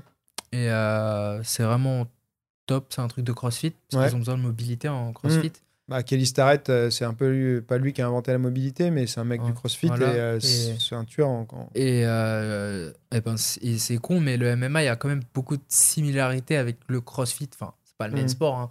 mais au niveau de ce qu'on a besoin physiquement, et on a besoin de mobilité pour pas se blesser en tout cas, ou mm. pour être bien. Et l'application, je sais plus comment je l'ai trouvée. Et, franchement, je, pèse, je paye 8 euros par mois. Il y a une façon, il y a gratuit et payant. Mais euh, en gros, quand tu fais en payant, tu détermines un profil, tu fais un test de mobilité. Mhm. Ça détermine tes points faibles, tes points forts. Et, euh, et après, tu te connectes, tu mets le temps que tu as devant toi, c'est 8, 15 mhm. et 20 minutes, quelque chose comme ça. Et ça te sort une routine à, à, suivre en fonction de tes points forts et tes points faibles. Et tous les mois, tu retestes ta mobilité, ça te montre ton évolution, etc. Ah, et c'est vraiment des exercices, genre pour toi, genre moi, j'ai des mon point faible, c'est les épaules. Ouais. Enfin, tout ce qui va être les mouvements over- euh, overhead. tir et tout, ouais. Overhead euh, avec les, les haltères et trucs au-dessus de la tête. La mobilité, elle est vraiment nulle euh, à, ce- à ce niveau-là. Du coup, mon profil il est axé sur ça et euh, du coup, je travaille beaucoup sur ça. Et inversement, j'ai une bonne mobilité de cheville Mhm. qui me permet de bah, d'autres choses. Et du coup, bah, tous les jours, entre guillemets, je me connecte sur mon appli, je fais mes 20 Ouais. minutes. Et euh, t'as même des. euh, Putain, je leur fais une pub de ouf là. et t'as même. Tu euh, les contactes pour euh, un sponsoring. et t'as même euh, le comment ça s'appelle? Le quand tu fais de la muscu ou, ou du crossfit par Mhm. exemple tu dis tu mets dans ta séance ce que tu vas faire squat bidule truc bah ça Ouais. te montre ce que tu fais à l'échauffement comme mobilité et cool. après après la, la séance ce que tu peux faire pour la récup tu vois et du coup c'est enfin, je trouve que c'est bien et pour 8 euros par mois c'est pas Ouais, excessif ouais. Et euh, puis la mobilité c'est important pour pas se blesser et tout Bah, du coup euh, clairement, ouais. ouais, la- Donc, c'est des exercices euh, vraiment- de mobilité et automassage aussi ou... Ouais, automassage, ouais, ils vont te les mettre en, en fin de En fin de séance, séance, pour la récup, ou en pré-séance pour, euh, Hmm. pour activer les, les muscles. Et euh, je- tu suis l'application bêtement et tu vas évoluer en. Toi, t'as vu des progrès euh, Ouais, et encore un moment, genre, je l'ai pas, je me suis pas connecté pendant 3-4 mois. Et, euh, et dès que je refais, euh, genre, euh, bien euh, tous les jours et tout, etc. euh, déjà, je me suis débloqué les hanches vraiment. Genre, avant, j'avais Ouais. du mal à mettre des high kicks et tout. Maintenant, Ouais. j'ai les jambes qui partent. euh, truc de fou. Après, j'ai travaillé ça avec Rémi. Ouais. Mais après, je me suis vraiment mis dessus à un moment et Mhm. euh, j'ai les hanches qui se sont complètement débloquées. Et maintenant, je peux me permettre de moins les travailler et euh, je perds pas le entre guillemets le high kick. Pourtant, j'ai pas le grand écart, Hmm. mais j'ai toute la mobilité autour qui est top quoi pour mes hanches et j'ai les hanches qui sont débloquées parce qu'avant pour moi mettre un kick c'était impossible. Ouais. Ah ouais. Ah ouais? Ah, c'était vraiment pas, impossible. pas souple Ah de non, base ouais? C'est pour ça que j'ai des bons low kicks maintenant parce que j'en voyais que ça. C'est un avantage. Hein. et après à un moment ça s'est un peu débloqué. Du coup je commence à mettre des middle. J'ai Ouais. un bon middle au foie. Ouais, Et, euh, et puis maintenant, j'ai les high kicks qui sortent, quoi. d'accord. Et Ouais, euh, ça cool fait ça. plaisir, là. Ça va faire 6, 7 mois ou peut-être un an maintenant que j'ai le high kick qui sort. Et je l'ai vraiment rentré dans mon jeu. Et l'ai pas encore utilisé en combat. Et il y en a un, ça va le surprendre à un moment Hmm. quand il va le prendre. Ok, on attend la, la victoire par kick alors. ah ouais, non, franchement, il, il part vite. Hein. À Ouais. l'entraînement, il y en a de mes collègues qui ont, qui ont pris 2-3 high Ouais. kicks euh, pleine poire. euh, et il part bien. Surtout le, le jambe avant et tout. J'arrive les deux côtés, mais le jambe arrière, j'ai un peu du mal sur la distance. Mais le jambe avant, je, je l'envoie, je l'envoie vraiment bien. Je l'envoie n'importe où. Je peux l'envoyer comme un jab, comme un truc fort. et- Ah, c'est cool ça. Ouais. Bah, je pense que ça va intéresser les gens aussi Ouais, euh, je parce que je reçois souvent beaucoup de questions sur la souplesse. C'est un problème Ouais. pour beaucoup de personnes. bah ouais, c'est pas évident à travailler, euh, surtout quand tu le sais pas euh, comment travailler la souplesse. Ouais. quoi. Ouais, et puis bah il y a des trucs, tu as beau avoir compris la technique, mais Ouais. si ton corps il est pas capable de faire le mouvement, ça, euh, tu, tu fais mal en plus. bah et, ouais. tout, ouais. Et dans l'appli, c'est bien, il y a des vidéos et tout pour te montrer comment faire. et tout. Elle est vraiment bien faite, franchement. Elle mérite plus de pubs que ça, mais je vais Ouais. pas le faire parce qu'ils vont pas me payer. Ah bah attends, on sait jamais, la on sait jamais. C'est des Américains ou c'est des Français Euh, pas, non ils- non, ils sont présents sur le secteur français. Ouais. L'appli, elle est en français et tout, mais je, je pense qu'elle a été développée de base par des Américains. Ouais. Mais euh, je- ils ont un service en France, je pense sûrement. Et euh, Hmm. franchement, elle- l'appli, elle mérite d'être plus connue, mais peut pas le faire gratuit. Ah, faut, les, faut les contacter, faut les contacter, on sait jamais. Des fois, si c'est des. euh, les Français, ils sont plus, un peu plus difficiles à Ouais, faire des ouais, c'est un peu sponsoring. plus difficile. ouais. mais euh, quand ça vient justement de- des pays euh, Ouais, anglophones ouais, et tout, fois, euh, ouais, ils sont- ouais. j'ai déjà essayé de les contacter Ouais. une fois, je leur envoie un Ouais. email, ils m'ont pas répondu. pas répondu. J'ai- On leur enverra, on leur enverra la vidéo. on leur dire est-ce que vous voulez un peu plus de pub que ça ou pas. non, mais c'est important de toute façon. Ouais, ouais, non, la mobilité, c'est important. ouais. Et Mais puis, pareil, ça, euh, c'est des choses que tu ouais. te rends compte trop tard, des fois. Quand Ouais. t'es jeune, t'en as pas besoin. Mm. Enfin, je parle comme un vieux, mais.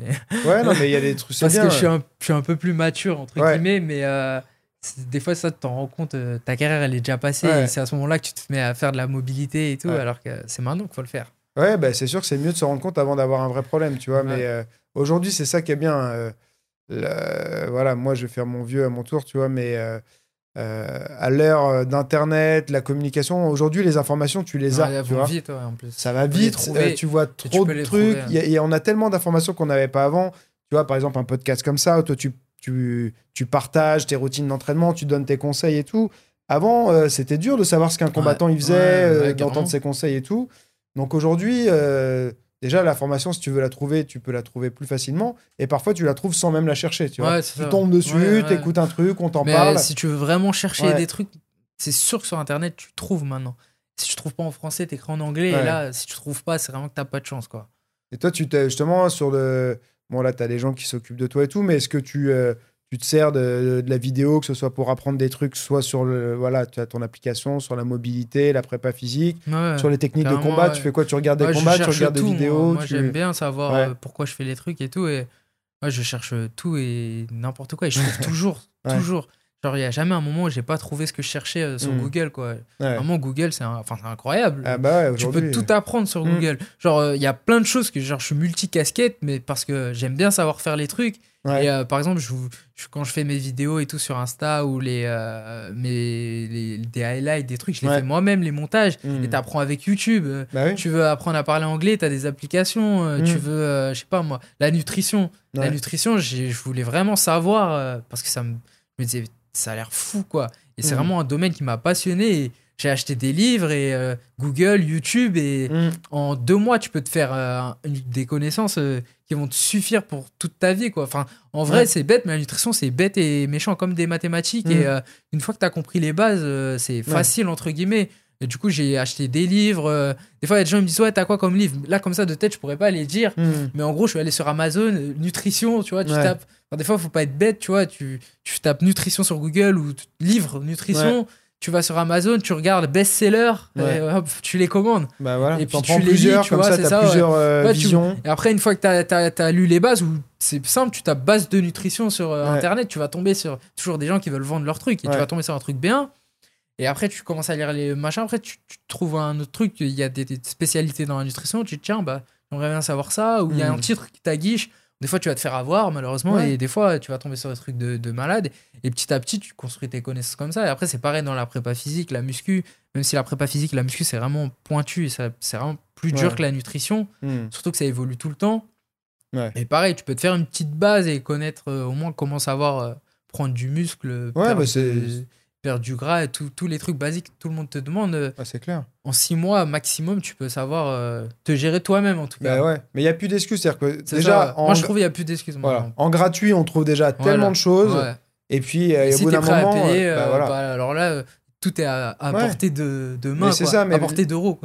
c'est ça, mais y a les, gens, en fait, des fois, ils se rendent pas compte que l'investissement, tu vois, tu dis 8 euros pour l'application. Il y en a qui vont dire Oh là, moi j'ai pas 8 euros, par mois. Ouais, mais en fait, euh, ça dépend pourquoi. Parce que les 8 euros, ils vont les utiliser un autre truc qui sert à rien, ça, euh, qui sera peut-être moins important, qui va leur faire moins de, moins pour de bien. acheter un paquet de pipito. Mais ouais, voilà. Non, mais c'est ça, tu vois. Euh, c'est...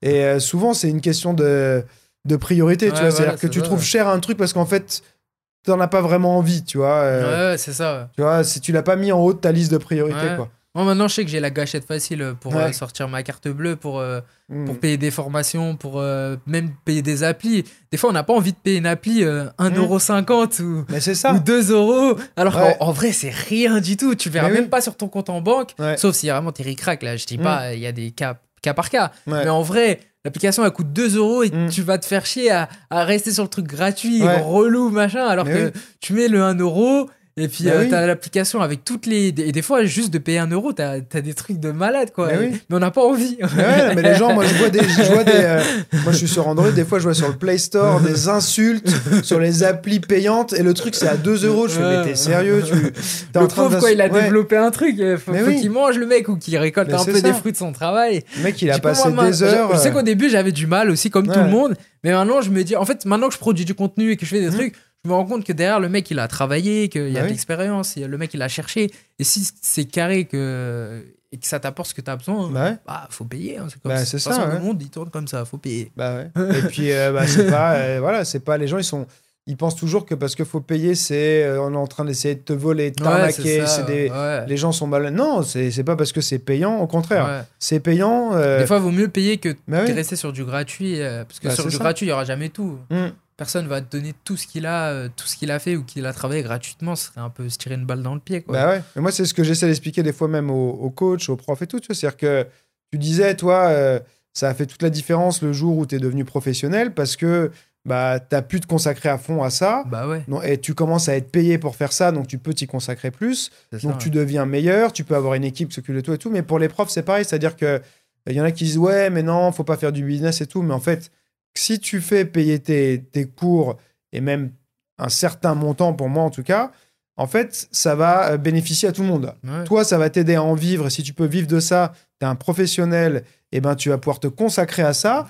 Donc, tu vas pouvoir déjà passer plus de temps à le faire, tu vas pouvoir passer du temps à te former, euh, tu vas avoir euh, plus ton esprit qui va être focalisé sur ça et moins sur euh, un site, un autre job à côté et tout, tu vois. Mm, mm. Et c'est la même chose que pour un, combattant pro et un combattant amateur. L'amateur qui, qui, a son boulot, machin, tout ça à côté, qui a pas que ça à penser, qui peut, et eh ben forcément, il atteindra rarement le même niveau qu'un professionnel, tu vois. Moi, je pense que. Enfin, je pense... L'argent, c'est pas mauvais en soi, tu vois. C'est c'est ça te donne des possibilités et ça te permet des fois de, de donner plus c'est ça. tu bah, vois, après, tu aux autres aussi quoi. tu fais mieux avec de l'argent tu as bah plus de moyens euh, tu peux embaucher euh, un tel pour faire ci euh, ouvrir ça faire ci créer ça. C'est le nerf de la guerre bah ouais c'est qui fait c'est ça qui fait tourner le monde. Toi tu proposes j'ai vu justement c'est bien parce que quand t'es arrivé je te disais bravo parce que il y a peu de combattants qui le font. Tu, tu proposes des programmes en ligne et tout pour les gens qui veulent. euh, bientôt, je pense, je ferai des formations sur certains trucs et tout. Le coaching, par exemple, je le gère super bien. Je me suis euh, documenté bah, avec ma nutrition. Mhm. Et après, j'ai été faire euh, une formation avec le Carton Late. Donc, c'est les boss du coaching aux États-Unis, ceux qui s'occupent de tout le monde à l'UFC et tout, des têtes et tout. Et j'ai été faire la formation avec eux. J'ai investi, j'ai pris mon billet d'avion et tout. Et y on n'est pas beaucoup à savoir le faire, à bien le faire. La récupération, la réhydratation après. Et en fait, j'ai investi. Euh, en fait, à un moment, j'ai commencé à regarder quand, comment les gens ils, réussissaient, etc. Et hmm. j'ai vu que, enfin, faut pas avoir peur d'investir sur soi, quoi. Bah, c'est ça. Du coup, je me suis dit, bon, bah, de toute façon, je vais faire quoi avec 100 euros de côté ou, Voilà, quoi. Pourquoi les garder sur mon livret A, entre guillemets, alors que si je les investis, peut-être qu'ils vont revenir x2, x3 après. Ah, carrément. Et après, si c'est perdu, bah, c'est pas grave, j'aurai des connaissances. Bah, c'est jamais perdu, voilà. Des connaissances, c'est jamais perdu, en fait. Euh, et du coup, j'ai commencé comme ça. Après, je me suis dit, bon, faut que j'arrive à créer des choses euh, qui me permettent de m'entraîner, mais quand même de gagner de l'argent. Mm. Et euh, du coup, j'ai fait euh, des programmes, bah, j'ai distribué mes connaissances, quoi. De, en, soit en nutrition, en sport, un peu sur tout. Je pourrais même faire, écrire des trucs sur les réseaux sociaux pour, pour les combattants. Enfin, mm. j'ai plein d'idées en vrai. Et maintenant, c'est juste du temps qui me manque. Ouais. c'est du temps maintenant. Il faut le faire. Du temps et il faut faire. Si tu as la liberté financière, tu vois, de derrière, tu peux te consacrer plus à ta carrière à 100%, Et je pense que là, c'est pour ça que j'ai trouvé la formule qui me marche, qui tient. C'est-à-dire que je gagne suffisamment d'argent pour euh, manger à la fin du mois. Euh, après, je ne vis pas tout seul, donc on est deux. Donc, euh, hmm. elle gagne aussi de l'argent. Donc, on a assez d'argent tous les deux pour vivre et pas mourir à la fin du mois. Donc, je peux me consacrer, consacrer à 1000% sur ma pratique. Et pour l'instant, celui-là qui va me battre, là, il n'est pas encore arrivé. Quoi. Il va falloir vraiment qu'il soit meilleur que moi sur sa prépa et tout. Hmm. Parce que là, je suis à un niveau de préparation pour mes combats qui fait que je suis vraiment à 100% sûr de moi et confiant que quand je vais arriver dans le combat, si je perds, c'est que le mec, il a été meilleur que moi. Enfin, c'est pas parce que j'ai pas dormi, que j'ai travaillé, que j'étais stressé ou quoi. Je m'entraîne euh, vraiment comme un pro et je pense que Là, comment je vis et comment je m'entraîne, je m'entraîne, je pense même mieux que certains combattants qui sont à l'UFC, quoi. Hmm. Les, des, des, gars qui gagnent entre guillemets 10 euh, 000 à 20 000 dollars par combat, sans, et sans compter qu'il faut déduire euh, leurs frais de, d'entraînement, payer les coachs, payer, enfin, hmm. voilà, payer tous leurs trucs. Que le mec il se retrouve peut-être avec, je sais pas, 5 000 dollars à la fin de son combat. Euh, je pense qu'il y en a certains, je m'entraîne mieux que eux et je vis mieux que eux, alors qu'eux sont déjà là au plus haut niveau et, et c'est juste une question de temps avant que j'y arrive parce que j'ai permis de me créer le, la condition qui fait que je peux m'entraîner comme un dératé et penser qu'à ça quoi. Et j'ai mis du temps avant de trouver comment faire ça quoi. Je me disais ouais, faut que je trouve un job à mi-temps ou alors je travaille pas et, hmm. et, je meurs à la fin du mois. C'est dur de faire les deux, de performer et hmm. de travailler. Ceux qui arrivent, ils sont franchement moi j'ai chapeau, ils sont bons quoi. Parce que c'est dur de dire euh, bon demain matin, je me lève à 6h, je travaille jusqu'à midi je m'entraîne, euh, euh, enfin, je l'ai fait. Et en même temps, j'allais à l'école et tout. Et c'était, pour moi, c'était pas possible bah, d'être performant, quoi. Ça suivait pas, ou ça suivait en dents de scie, quoi. Hmm. Et alors que là, depuis que je suis consacré, ça depuis l'année dernière, en vrai, que j'ai fini mes études, depuis que je suis à 100% euh, sur ma pratique, je dirais pas que je suis invincible, mais je dirais qu'il y a moins de chances que je perde, quoi. Vraiment moins de chances que je perde. En tout cas, sur des petites erreurs, des trucs débiles, ou juste sur la prépa, sur le cardio et tout, c'est impossible. J'ai tous les, Hmm. tout, est de mon côté.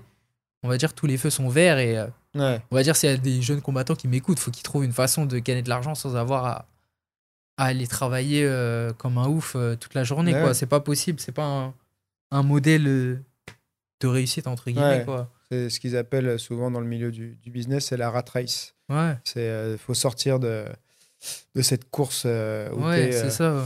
A pas Surtout que maintenant, avec Internet, tout bah, est possible. Le digital, tu ah peux faire plein de choses. Tu peux faire des applications, tu peux faire mmh. des sites, tu peux. Et en fait, souvent, c'est parce qu'en vrai, à l'école, on, on nous en parle pas. Même moi, qui suis d'une génération jeune, mes parents et tout, je comprends qu'on leur a pas parlé parce que c'était Internet, c'est que c'était pas. Mm. Mais genre, nous, on te dit pas que sur Internet, tu peux créer et faire de l'argent sans, mm. sans spécialement être euh, Bill Gates ou faire Facebook, euh, Instagram et tout. Hein. Juste en vendant. En fait, il faut vendre tes compétences que tu sais bah, faire. quoi. Comme quand tu vas à Carrefour acheter euh, ta baguette, ton mm. machin et tout, bah, vends ton. Je sais pas ce que tu sais faire, quoi. Bah, faire du skateboard, ouais. vends tes. Mais c'est pour ça qu'il faut développer aussi des compétences. Et tout, Ouais, c'est pour ça qu'il faut des compétences. Donc, il faut, se former aussi. Il faut apprendre à faire des trucs, il faut se former, qu'il faut se passionner, qu'il mm. faut faut pas avoir en tête que argent, argent, argent, mais il faut te dire que tout ce que tu sais faire, tu peux le vendre à quelqu'un. quoi. Tout se monétise. N'importe euh, quoi, hein, franchement, même si tu sais euh, bien écrire, tu peux apprendre aux gens à écrire. C'est con, mais. C'est con, mais avant, je me, dis, je me mettais trop de barrières et tout. Et maintenant, en vrai, l'argent, euh, entre guillemets, il, y en a à tous les coins de rue, à tous les mm. trucs. tu sais changer un pneu, tu, peux vendre des formations de changer des pneus sur Internet, quoi. Enfin, tu peux mm. vendre plein de trucs et créer du contenu, apprendre aux gens. En vrai, les gens, ils veulent apprendre. De toute façon, quand on va sur Internet, souvent, c'est pour soit se divertir, soit apprendre. Donc, euh, c'est pas encore dans notre culture euh, à fond, tu vois. Moi, ça m'arrête des fois de dire à des gens. Moi, moi, j'ai ce réflexe-là parce que je fais ça depuis longtemps. Et des fois, il y en a qui me disent Putain, maintenant, euh, ils me parlent d'un truc qu'ils savent faire et tout, machin. J'ai fait, mais pourquoi tu fais pas une formation internet? Après, ils rigolent. Ah, hein, ouais, il faut. Non, machin, tu vois. les gens ont du mal à se lancer. Après, c'est ça, il faut se lancer, quoi.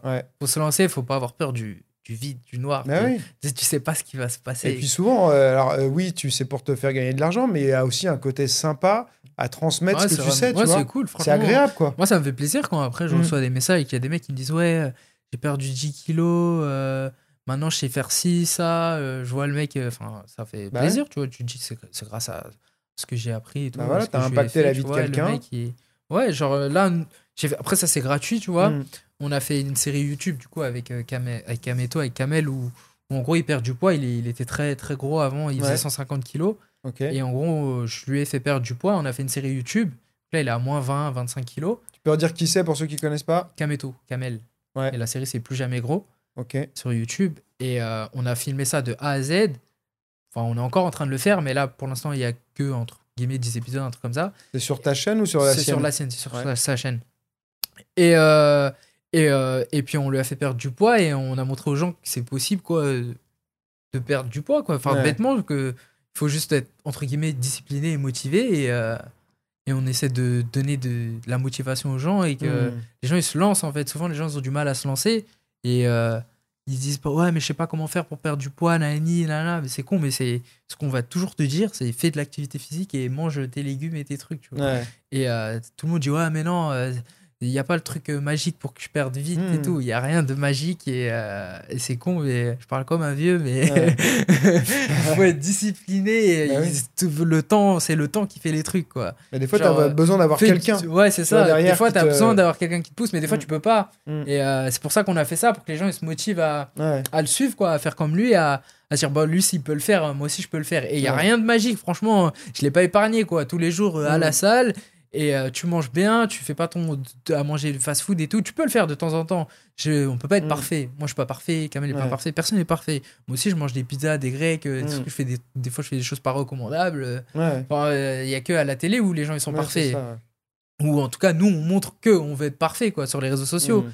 Mais en vrai, de vrai, personne n'est parfait. Ce qui compte, c'est d'être euh, modéré et de d'être constant. Voilà, c'était la constance. Si ça que je veux dire. Constance, voilà, ou si 8 ou 9 repas sur 10 euh, bien, sont bien, euh, c'est pas, le, pas les voilà, 1 ou 2 repas. Si tu fais euh, 3 entraînements alors que de base t'en faisais 0, bah, c'est mieux que 0. Quoi. Et après, si t'en fais 5, c'est encore mieux. Mais si la semaine d'après t'en fais 4, bah, c'est pas grave. Tu t'es entraîné. quoi. Et euh, c'est ce que j'essaie d'expliquer aux gens, même aux petits, aux jeunes. Des fois, il y a des mecs qui disent Ouais, je veux perdre du poids et tout. Je dis Ouais, c'est pas sorcier. Hein. Franchement, tu fais du sport, c'est con, mais ouais si tu fais pas de sport, c'est plus difficile de dépenser, de faire du muscle, etc. Et mange euh, modéré, quoi. Hmm. Arrête les gros plats. De toute façon, ils le savent, ceux qui mangent trop. Arrête de te faire euh, des plats euh, incroyables qui font des portions de malade et, et mange raisonnablement et tu verras que faut du temps, mais tu vas progresser, quoi. Et puis après, tu t'en fous que tu aies mis six mois ou un an. Parce qu'au final, ouais, tu l'as fait, quoi. Bah oui. Il y a, je crois que c'est sais pas ce que ça va donner. Je sais pas si tu as vu, il y a McFly et Carlito. Je sais pas si tu vois. Ouais, j'ai vu, j'ai vu. ça, ça, y est, ils sont lancés un challenge sur un an. Donc ça, je trouve ça intelligent. Pas genre. Euh, on, un pas, mois. Pas dire, mais ils nous ont un peu copié. Hein. Bah, peut-être, hein, parce que quand tu me racontes. On m'a envoyé en, message. Vraiment, je m'en fous. Tant mieux qu'il y ait plus de gens euh, qui s'y mettent et qui lancent un truc comme ça où les gens se reprennent en main et tout. Ils nous ont un peu copié. Ouais. quand tu me racontais ça, ça m'a fait. Sans nous citer, sans nous dire. Euh, ça m'a fait penser à ça, tu vois, justement. Donc, ils auraient euh, pu dire, ouais, on a vu la série de Kamel et tout, ça nous a motivé à le faire et voilà quoi. Mais bon, après, il a beaucoup de monde sur YouTube? Kamel, oh, quand même, je pense qu'il a 200 000 followers, quelque chose comme ça sur hmm. YouTube. Après, il est plus sur Twitch et tout, mais euh, il a pas mal de followers sur YouTube aussi. Et euh, la série, elle a, elle a, fait des millions de vues. Hein. Ouais. ouais, On, est, on a passé le million sur les premiers épisodes et tout. En cumulé, on doit être à 6, 6 millions de vues, je pense, quelque chose comme ça. ça. je regarde j'ai pas. Non, non, on a touché beaucoup. Passé à côté, tu beaucoup, vois. beaucoup, de, beaucoup de monde. On a vraiment motivé les gens et tout. Et tant mieux si on a lancé deux, deux youtubeurs comme ça, mm. McFly et Carlito. Ouais. Et euh, ouais, ben, c'est pareil, Kamel, c'est même pas sur 6 mois ou quoi, c'est pour toute sa vie là qu'il est parti, quoi. Parce que je lui ai expliqué, je lui ai dit, de toute façon, après, tu fais pas du sport là pendant un an pour perdre et reprendre l'année d'après. C'est tu changes de mode de vie, tu fais du sport, tu manges bien. Et juste en suivant ce mode de vie, il va perdre du poids sans s'en hmm. rendre compte. Et c'est ce qu'il fait là. Ouais. Genre, je lui ai pas dit, euh, tu vas faire un régime à la pomme euh, pendant euh, deux mois et, et, tu vas perdre 50 kilos, tu fais du sport deux fois par jour. Non, j'ai essayé de lui faire rentrer des habitudes de, tu vas à la salle, tu fais ton sport, t'es pas obligé de sortir de la salle mort, tu vois. Hmm. Juste, tu vas faire ton sport, tu bouges, tu manges bien, tu manges tes machins. De temps en temps, euh, tu vas au grec, euh, tu vas au restaurant, euh, hmm. comme tout le monde. Et en suivant juste ces habitudes-là, de mode de vie-là, tu vas arriver au résultat. Ouais. Il faut pas vouloir, de toute façon, il vaut mieux pas vouloir aller trop vite. Non, bah non, tu te rates toujours quand tu vas trop vite. Ou ça tient pas, tu reprends. C'est ça. Tu craques, c'est trop dur. Bah ouais, c'est mieux de prendre son temps et puis on n'est pas pressé. Pas comme moi, il combat pas dans une catégorie de poids. Quoi. Si demain il a pas perdu 2 kilos, bah, c'est pas grave, mm. il perdra après quoi. C'est dommage de vouloir se presser comme ça. Bah, je regarderai. Et toi, tu proposes aussi donc des programmes de nutrition payants euh, sur euh, site, Ouais, euh, non, sur mon site, il n'y en a pas. Enfin, si, ils sont avec les programmes de musculation, etc. Ils sont ensemble, tu reçois tout, tout, ensemble. Parce que les deux, ils vont ensemble. tu fais du coaching un peu aussi ou... J'en ai fait un petit peu, maintenant, j'en fais plus. Ça te prend du temps. le temps, ouais. Intéressant. Ouais. Surtout que j'habite à Poissy, euh, faut que je vienne à Paris. Euh, euh, ça me fait une heure, deux, trois heures de perdu. Hmm. Enfin, de perdu. Ça fait trois heures où je pourrais faire autre chose. Après, tu peux prendre des trucs en ligne aussi où tu, tu suis avec un suivi. Ça, mais... Je l'ai fait aussi, mais ça aussi, ça prend beaucoup de temps. Il faut vraiment être disponible pour hmm. pouvoir répondre à tout le monde. Surtout quand il y a beaucoup de gens. Les gens, des fois, ils ont beaucoup de questions. Ouais. Ok, bah écoute, je pense qu'on a couvert déjà pas mal de trucs. Ouais. C'était cool. Euh... Ouais, moi, j'ai trouvé ça euh, bah, bien intéressant. Euh, tu as, donné euh, pas mal d'infos. T'as pas trop gardé pour toi, c'est bien. je, ah, je, suis gentil, je donne tout. du coup, on mettra aussi bah, tout ce qui est lien vers tes réseaux sociaux, ton site et tout dans la description si les gens ils veulent te suivre ils ont plutôt intérêt, je pense, à te suivre. Euh, c'est quoi Tu as, déjà ton prochain combat qui est prévu ou pas encore? Euh, Mon prochain combat, il n'est pas encore prévu, mais ça sera pour la ceinture du Cage Warrior. Ok. Euh, je pense que ce sera début 2020, enfin début mars, je pense. Ouais. Je pense que ce sera au mois de mars, que le champion il défend là au mois de novembre. Ok. Le 22. Et moi, vu que j'ai pas dû lancer ce champion, bah, je suis le prochain là. D'accord. Donc là, tu as une grosse période pour te préparer. Je vais vraiment préparer dur. J'ai déjà ma petite idée de qui va gagner au mois de novembre. Ouais. Donc, euh, je vais déjà me préparer pour lui. Bon, c'est pas lui qui gagne, bah, mais euh, j'ai déjà. Je vais vraiment me préparer. Vraiment, c'est limite. J'ai six mois de prépa pour lui, quoi, là. Hmm. Et euh, va falloir qu'il soit vraiment prêt parce que, comme j'ai dit, là, moi, je m'entraîne, ouais, je, je, vis, je mange MMA. Même quand j'ai rien à faire, je regarde des combats. Je, suis hmm. complètement taré. Je crois. et Connor, c'est ce qu'il disait. Hein. Il, disait qu'il était obsédé par ah, ça. Ouais, c'est ça, je suis obsédé. Et on voit le résultat qu'il a Je suis obsédé, je suis un obsédé. bah, écoute, c'est bien. Il faut être obsédé euh, pour y arriver. Hein. Euh. Là, euh, je pense que tu, en tout cas, au moins, tu es sûr que tu n'auras aucun regret parce que tu te donnes tous les moyens. Ouais, je veux pas avoir de regret. Tu pourras pas te dire, bon, ah, si j'y avais consacré plus de temps, si, si, si, si. Là, tu fais tout ce qu'il faut et je pense que ça va, ça va marcher pour toi. Derrière, on verra bah c'est en plus je pense c'est le, le, moment parfait parce que l'UFC ah, euh, il y a de fortes chances qu'en 2020 euh, il y a un UFC à Paris ouais. Euh, il y en a même. y être. Ouais, il y en a même qui disent qu'il y, a déjà, il y aurait déjà une date. Moi, je j'ai pas entendu la date, mais. Euh, euh, Moi, j'ai vu passer un 21 mars quelque part, Ah ouais à un moment. Euh, je suis pas sûr, mais Ouais. j'espère que euh, ce sera plus avril, comme ça, je, Ouais, je peux un peu. combattre avant. C'est ça, ouais. Mais euh, voilà, là, il y a- il va y avoir clairement pour les, euh, les, les combattants Mais français une ça va être cool. ça va être cool, franchement, ça va être cool. Bah. Juste de qui est l'UFC en France sera ouf. Quoi. quoi. Ouais, ça va être Même ouf. si je combats pas, juste d'aller le Mm. voir, euh, c'est ça fait plaisir. quoi. L'autre fois, j'avais vu le Glory au Bercy. Ouais. J'ai trouvé ça magnifique. Alors je me Ouais. dis, l'UFC, ça serait, Ouais, ça va être énorme. ça serait incroyable. Eh ben écoute, on espère que tu y seras, mais dans la cage et pas dans les. J'espère aussi. Pas dans, pas les, dans les gradins. Ah, je pense que j'arriverai peut-être à avoir un petit pass pour aller bah dans les backstage. Mais, euh, Mais moi, non, moi, je pense que tu seras dans la cage. Bon, écoute, merci Morgan, c'était top. Merci. Et puis, euh, à une prochaine. À bientôt.